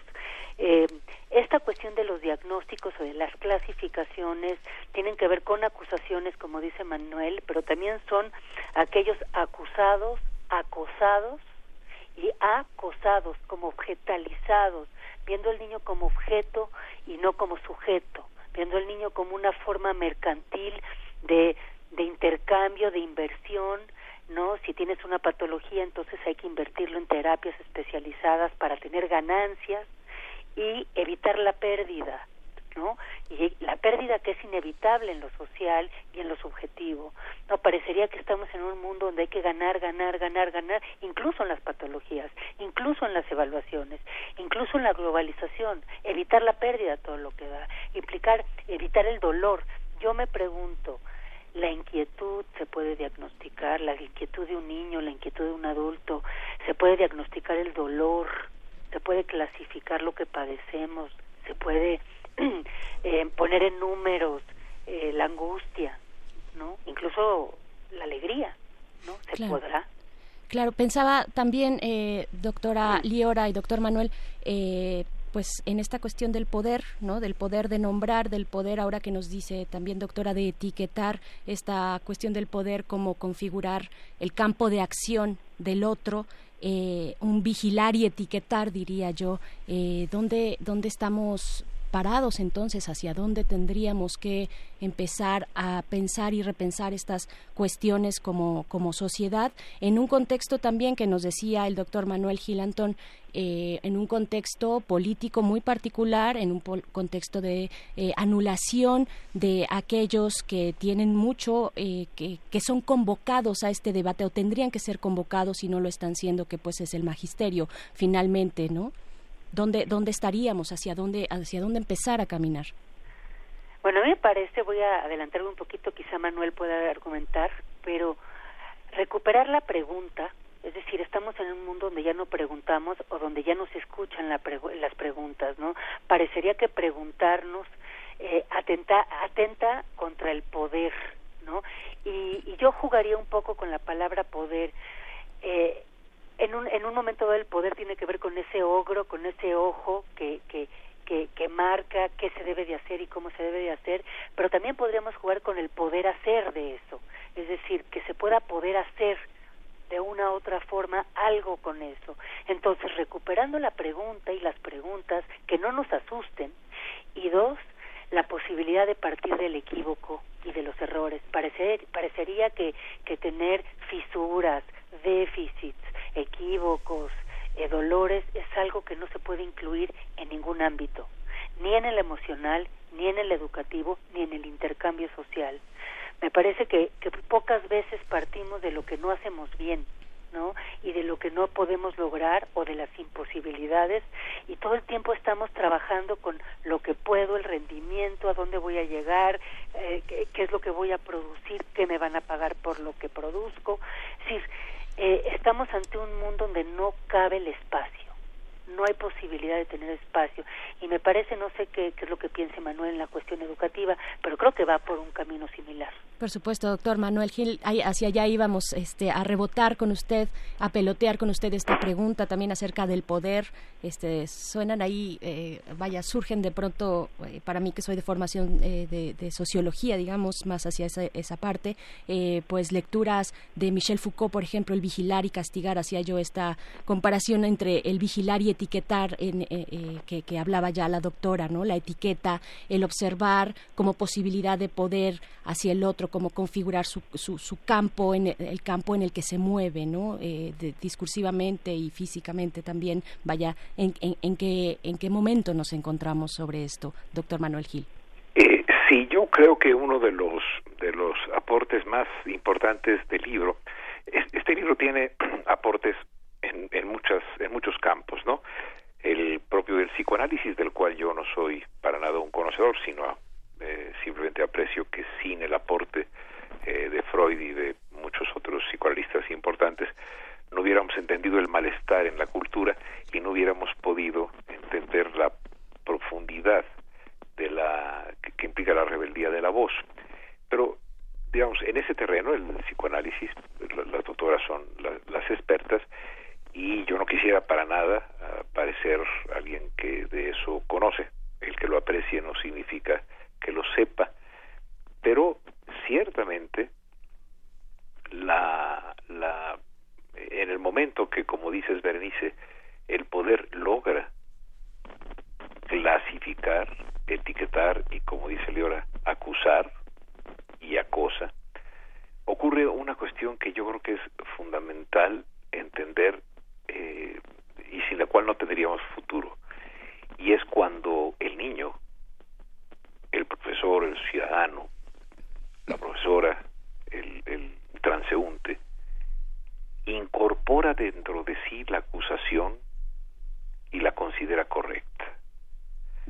Yo cuando leí el libro me imaginaba a los compañeros que tuve más listos que hoy en la vida son las personas de las que más he aprendido, mis compañeras y mis compañeros más inquietos, más rebeldes, eh, si se hubiesen comprado la idea de que estaban enfermos, de que sus preguntas y sus inconformidades con las respuestas y su rechazo a que les dictaran los profesores lo que tenían que decir, si, si lo hubieran, si se hubieran comprado el hecho de que estaban enfermos, ¿qué hubiera sido de la humanidad si todos los rebeldes hubiesen aceptado que el poder les decía estás enfermo y necesitas una píldora que te calme? La rebeldía en el fondo es no aceptar, no incorporar, o sea, no interiorizar que nosotros estamos enfermos o que tenemos un trastorno.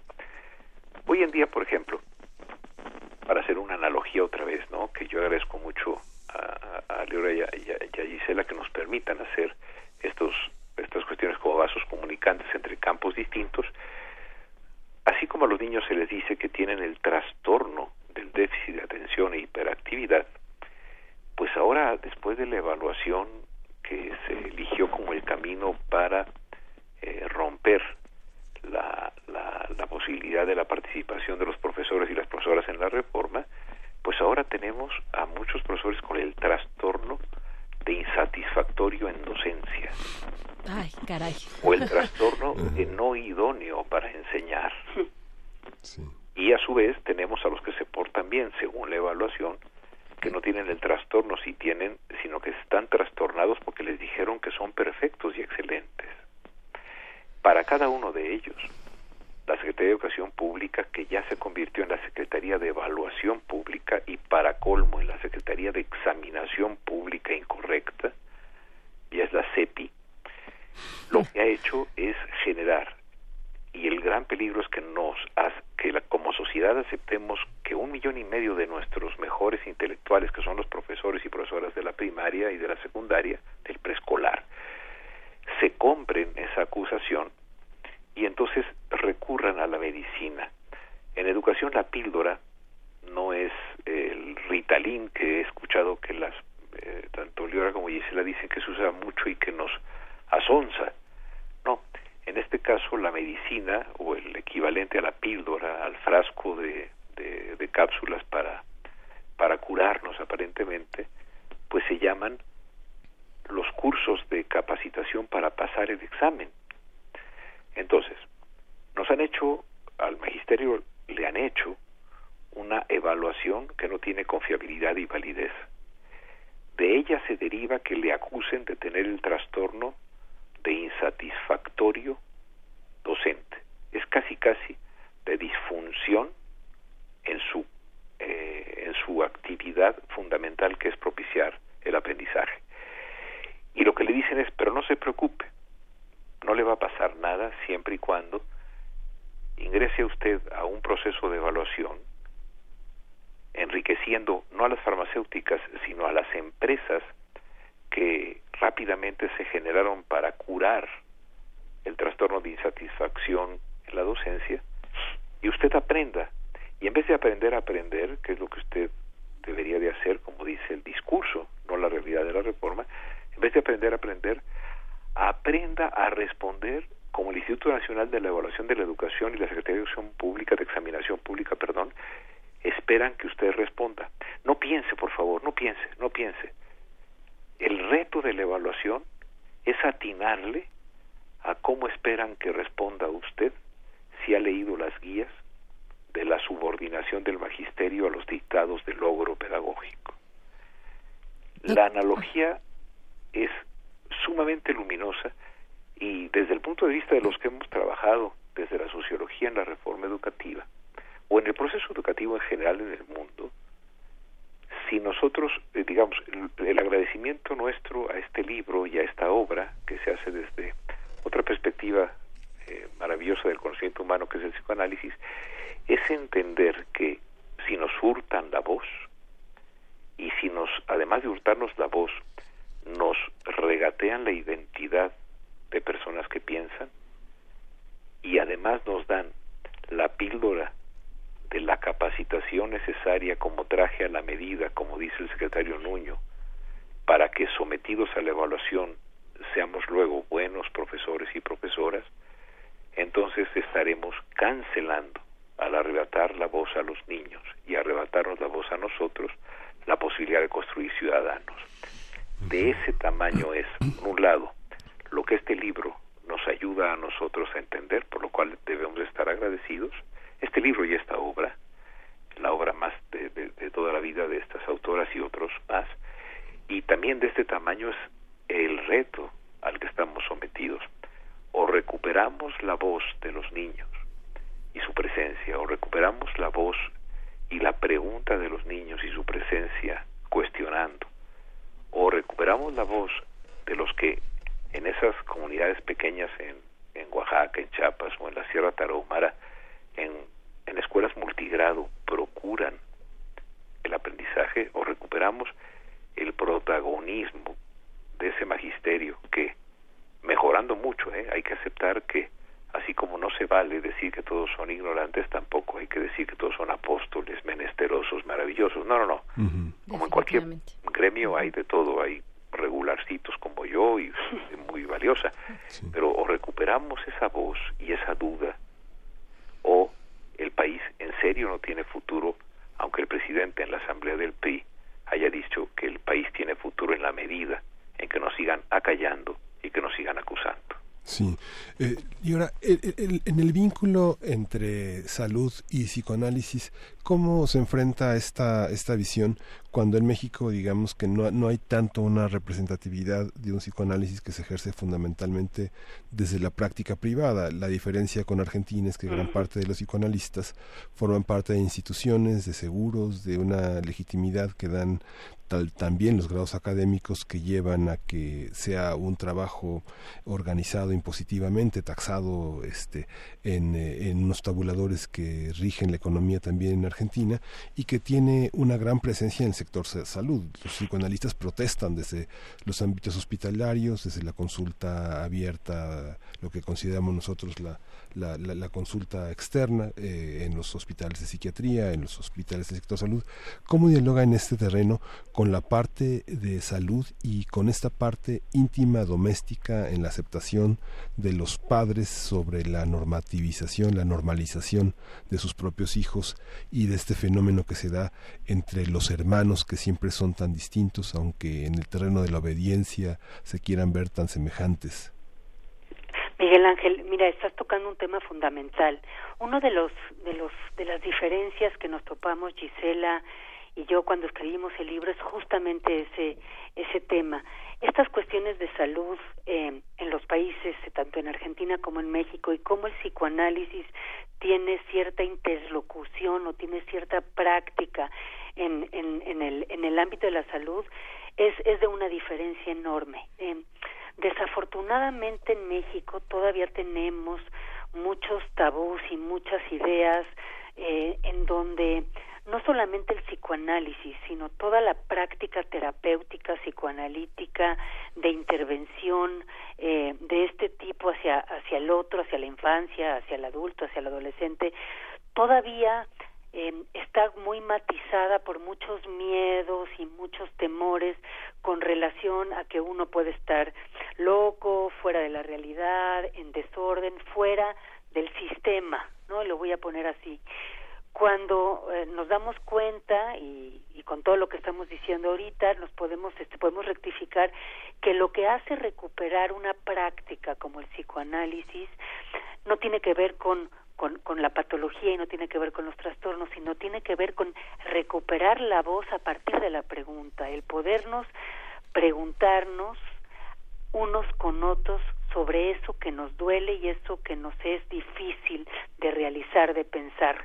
Y creo que en eso está el punto, cuando el sector salud pueda soportar, hacer soporte de que la subjetividad, de que los sujetos, de que los ciudadanos podemos preguntarnos unos a otros sobre lo que nos duele, sobre lo que nos hace falta, sin asustarnos, me parece que van a pasar cosas interesantes.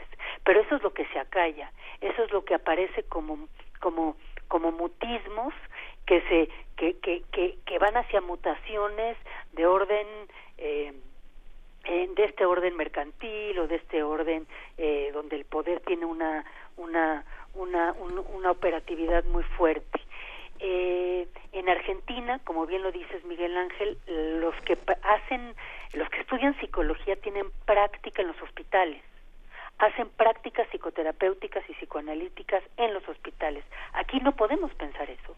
Es muy complicado pensar que alguien que estudie psicoanálisis pueda tener intervenciones en hospitales.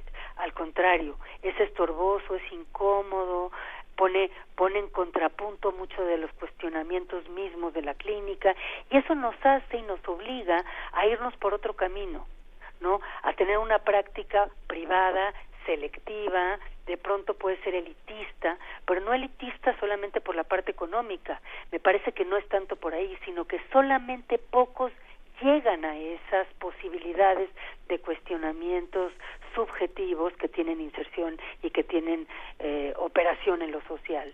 Y ahí hay un, y ese es un tema muy complicado porque no nada más es en el sector salud, en el sector pedagógico, educativo, en el político, ¿no? En el político. Y me parece que una de las salidas creativas podría ser el arte, ¿no? Podría ser el arte porque ahí el ámbito se abre, digamos, se nos abre. Podría ser, se podría pensar desde ahí también. Y creo que eh, ahí tenemos una, un trabajo muy grande que hacer en nuestro país. ¿Cómo, ¿Cómo podría el sector salud, que es todo un tema que me parece eh, importante, que tiene que ver con el libro, podría soportar eh, la pregunta, la voz del otro, eh, abrir los oídos escuchar y desde ahí crear y desde ahí producir, ¿no? No, no, no trastornos que, que, que, que, que apaguen el pensamiento, como decía Manuel, porque aquí el punto es de que el que piensa es peligroso.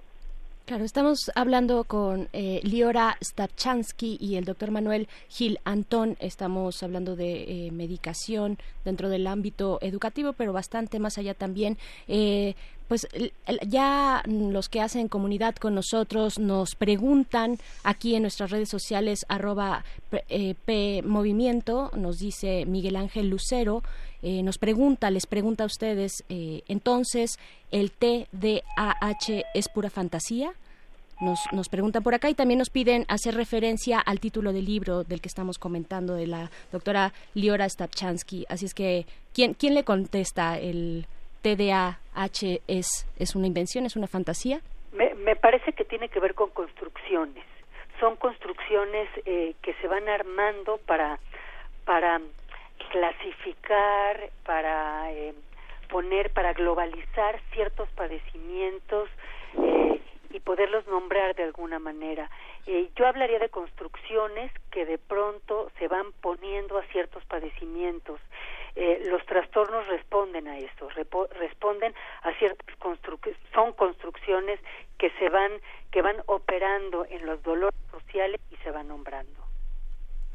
Y también, eh, este, Miguel Ángel, también comentar el título del el libro eh, del que estamos eh, más allá de, de, que sea puntualmente este libro, pues es un discurso, un, un planteamiento interesante el que tenemos eh, ahorita bajo, bajo la mesa. Sí, ¿no? es Infancias entre espectros y trastornos de Gisela Untoiglich y Liora Stapchansky.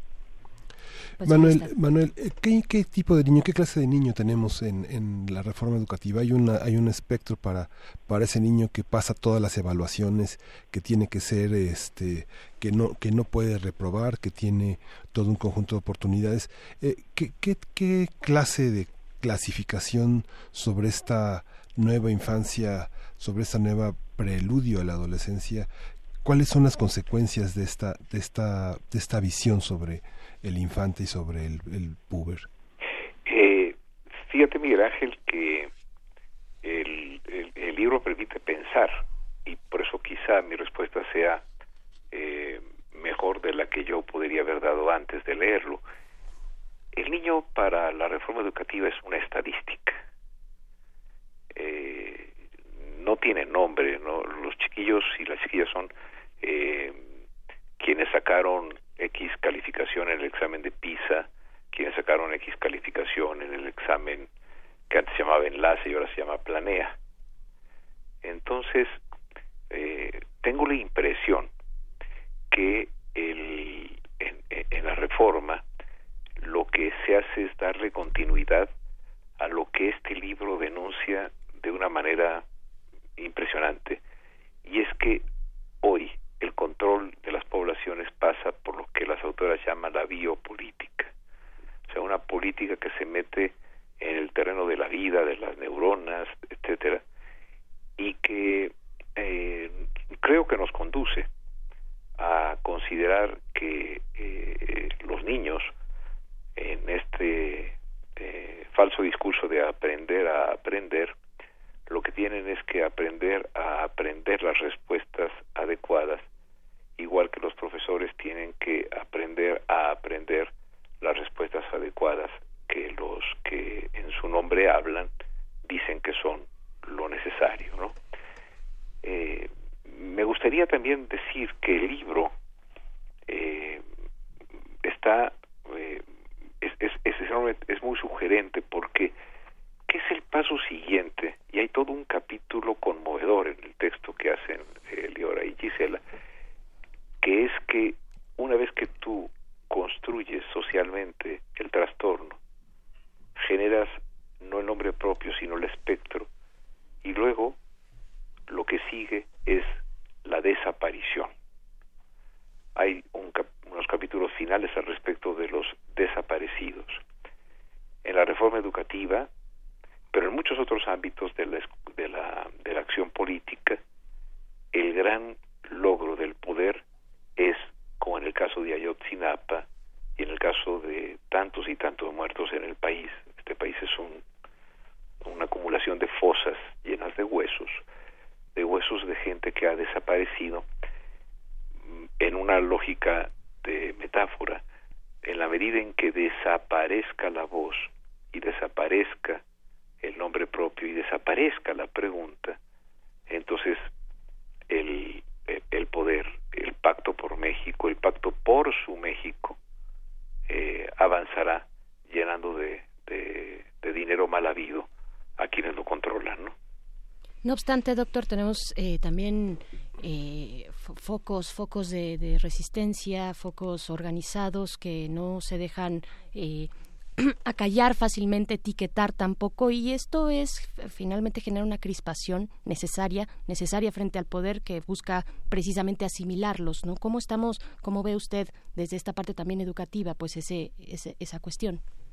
Eh, hay dos tipos de resistencia, Berenice. Yo creo que hay una eh, resistencia que es que es eh, que toma la voz y dice no. A mí me ha gustado mucho cuando platicando con profesoras, profesores dicen evaluación sí, pero no así.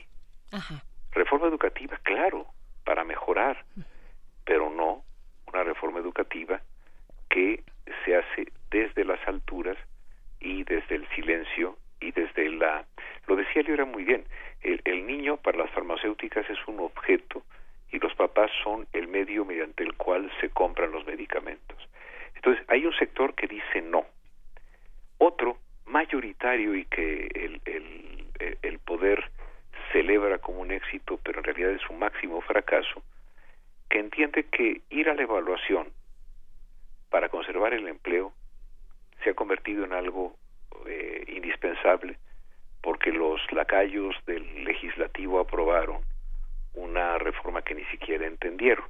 Entonces, la evaluación va a ser el camino para conservar el empleo. Claro, es una evaluación, es una reforma educativa laboral, le han llamado entre comillas, ¿no? Absolutamente. Ajá. Es decir, a ver, eh, ha- hay, hay un pacto corporativo entre la autoridad y, y las cúpulas sindicales para que la educación sea lo menos importante y lo más importante sea el control eh, político y sobre todo los beneficios para ambas partes. Eh, ¿Cómo hacer para que esto cambie? Ah, no, no es ejerciendo la autoridad y metiendo a la cárcel a muchos gobernadores, entre ellos los que ahora son presidentes y que en su tiempo, o sus secretarios, como el que fue gobernador de Aguascalientes, o el secretario eh, de gobierno de Nuevo León, que también es un subsecretario de la CEP, ¿no? En vez de que ellos fueran a la cárcel porque otorgaron plazas a las cúpulas sindicales usando el dinero público como propio, es decir, en vez de ir por el camino de la recuperación de la decencia en el sector educativo, emplean a la evaluación como el, la, la espada de Damocles que te pone en riesgo, suponiendo que en la medida en que tú estés en riesgo de perder el trabajo, vas a trabajar más y mejor. No, hay una resistencia muy inteligente que tiene el magisterio que es, voy a tus evaluaciones, las paso, me preparo, pero en la vida de las aulas no pasa nada que sea diferente. Y esa es la tragedia, que se cumple con lo laboral, pero en la vida cotidiana no pasa nada más que lo que realmente pasa y que es maravilloso, que es cuando los profesores y las profesoras se juntan y piensan en proyectos educativos. Hay una cosa que les quiero compartir y quizá Liora también tenga ejemplos al respecto. Eh, en una ocasión en estos foros de consulta que se hicieron en el 2013, eh, preparatorios para la reforma en que se dice que os- escuchó a los profesores, una profesora de las mejores que tenemos en el país terminó su conferencia diciendo, queridos colegas, si de veras quieren que la educación en México prospere, no le hagan caso a la CEP.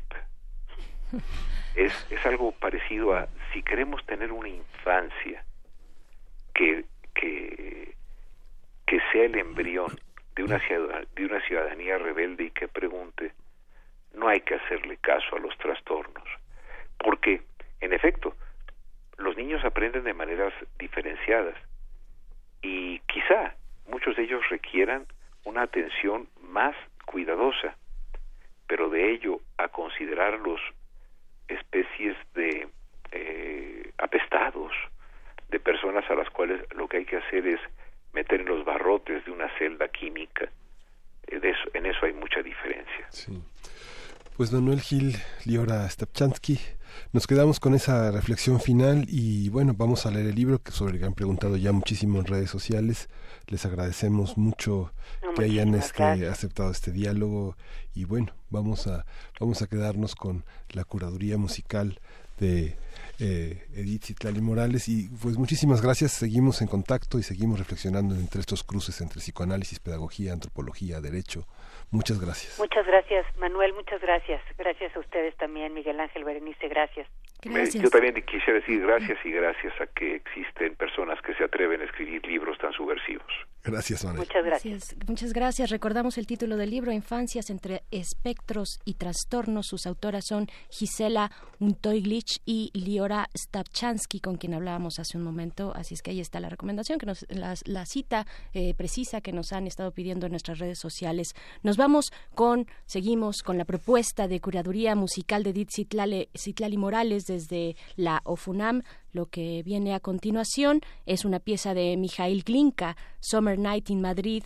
Eh, el compositor ruso Glinka, Mikhail Glinka, viajó a España donde conoció y admiró la música popular de este país. Escribió así dos oberturas basadas en temas del folclore español. Una en una carta enviada desde Madrid a su madre en 19 1846. Glinka le dice: Me encuentro tan bien en España que parece que hubiera nacido aquí. Vamos, vamos a escuchar esta obertura española, la conocida como la número 2, y regresamos aquí. Gracias por seguir con nosotros. Esto es Primer Movimiento.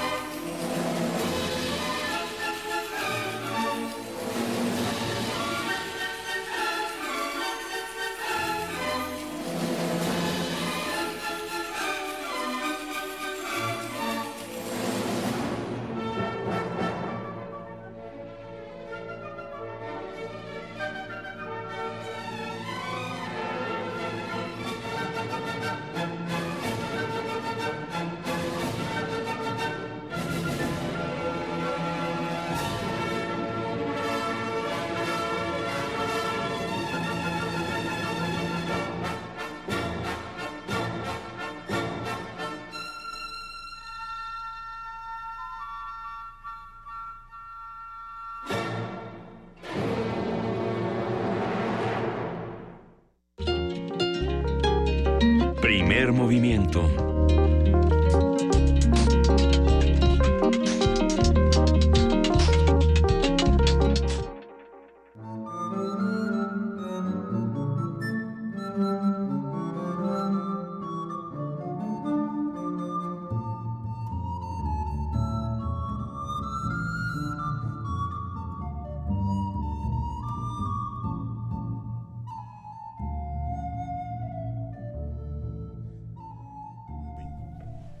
Lo que estamos escuchando anuncia ya lo, la, la siguiente eh, invitación y con la que vamos a cerrar esta emisión de Primer Movimiento. Tenemos ya en la línea a la directora de General de Bibliotecas. Eh, tenemos ya una para una charla con ella.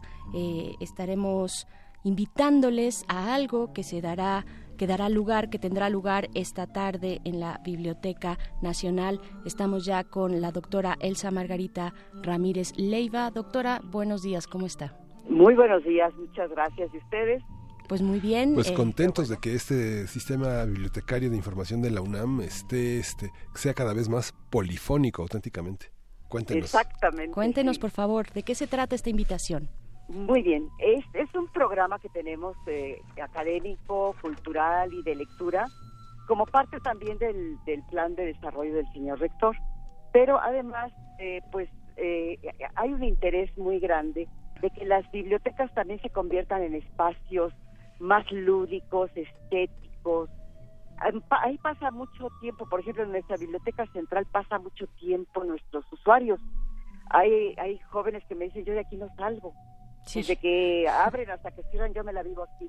Entonces, pues nos pareció interesante empezar a eh, in- in- in- integrar estas actividades. Eh, como le digo, ya tenemos ya un año eh, haciendo algunas de ellas.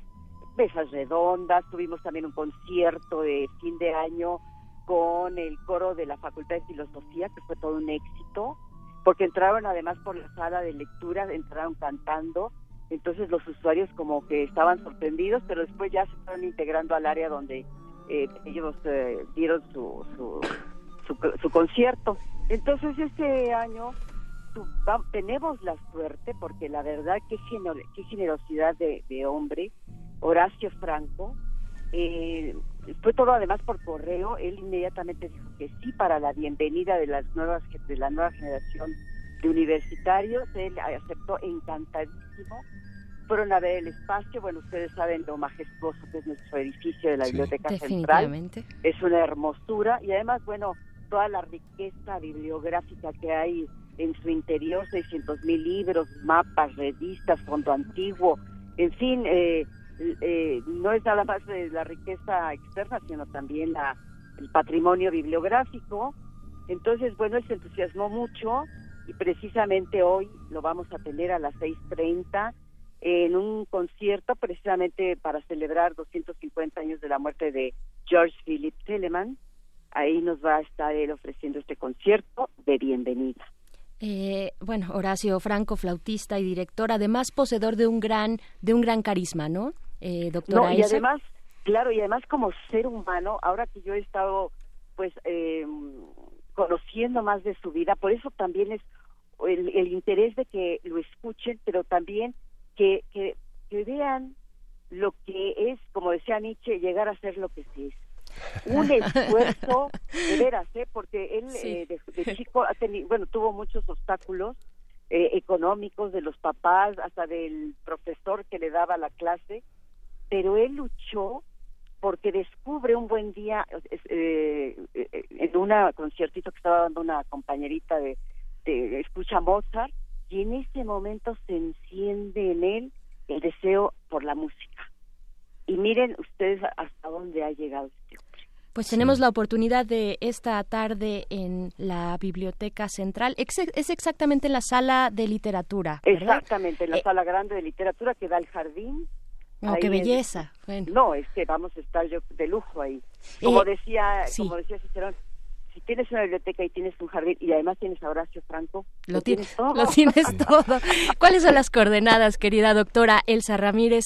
Eh, estábamos hablando de que es el día de hoy este evento, ¿no? El día de hoy, 6.30, como hay un cupo limitado, Sí. sí vamos a tener que, lamentablemente, que controlar la entrada. Sí vamos a pedirles que nos ayuden mucho de llegar a tiempo. Se les va a repartir un pase numerado para que, eh, bueno, sea una, una, una entrada ordenada, ¿verdad? Y eh, vamos también a adecuar el jardín para que tener más lugares, pero sí les pedimos mucho a nuestros asistentes que vayan temprano, se formen y nosotros les vamos a ayudar a que pasen eh, de manera cordial al, al concierto. Oye, doctor, eh, también el jueves próximo a las 12 del día, en punto del mediodía, en la biblioteca Lino Hoy, Cascaseño. hoy es hoy lunes Ah, sí. a las 10 a las 18:30 en la Biblioteca Central. Sí. Y el próximo jueves tenemos otra actividad en Ah, arquitectura. bueno, el miércoles tenemos otra actividad también de bienvenida, esta vez en la, en la biblioteca de la Facultad de Arquitectura, porque lo que estamos haciendo también es que no nada más concentremos todo en la Biblioteca Central, Sí. sino que también en otras bibliotecas eh, logremos esta, estas actividades culturales, como digo, académicas, de lectura. Entonces, tenemos también la fortuna de la presentación de un libro precioso, Bronce en Plenitud.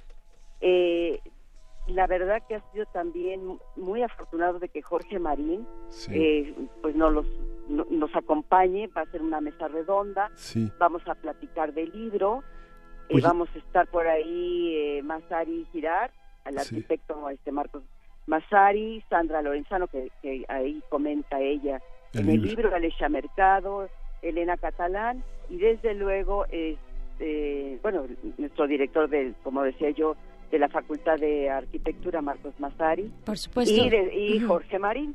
Pues ya lo comentaremos el, el jueves, estaremos, estaremos El anunciándolo miércoles- todo el, el miércoles, miércoles va a ser todos los a días a las 12 del día. Está, Pues doctora, pues muchísimas gracias. Allí estaremos en la tarde y acompañando este excelente trabajo de Horacio Franco. Y pues ya nos tenemos que despedir.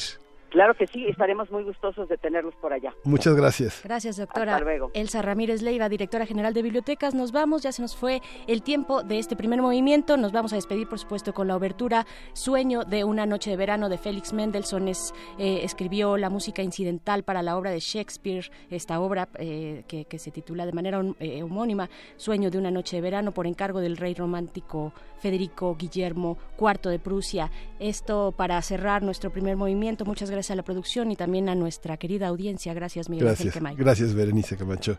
Esto fue Primer Movimiento. El mundo desde la universidad.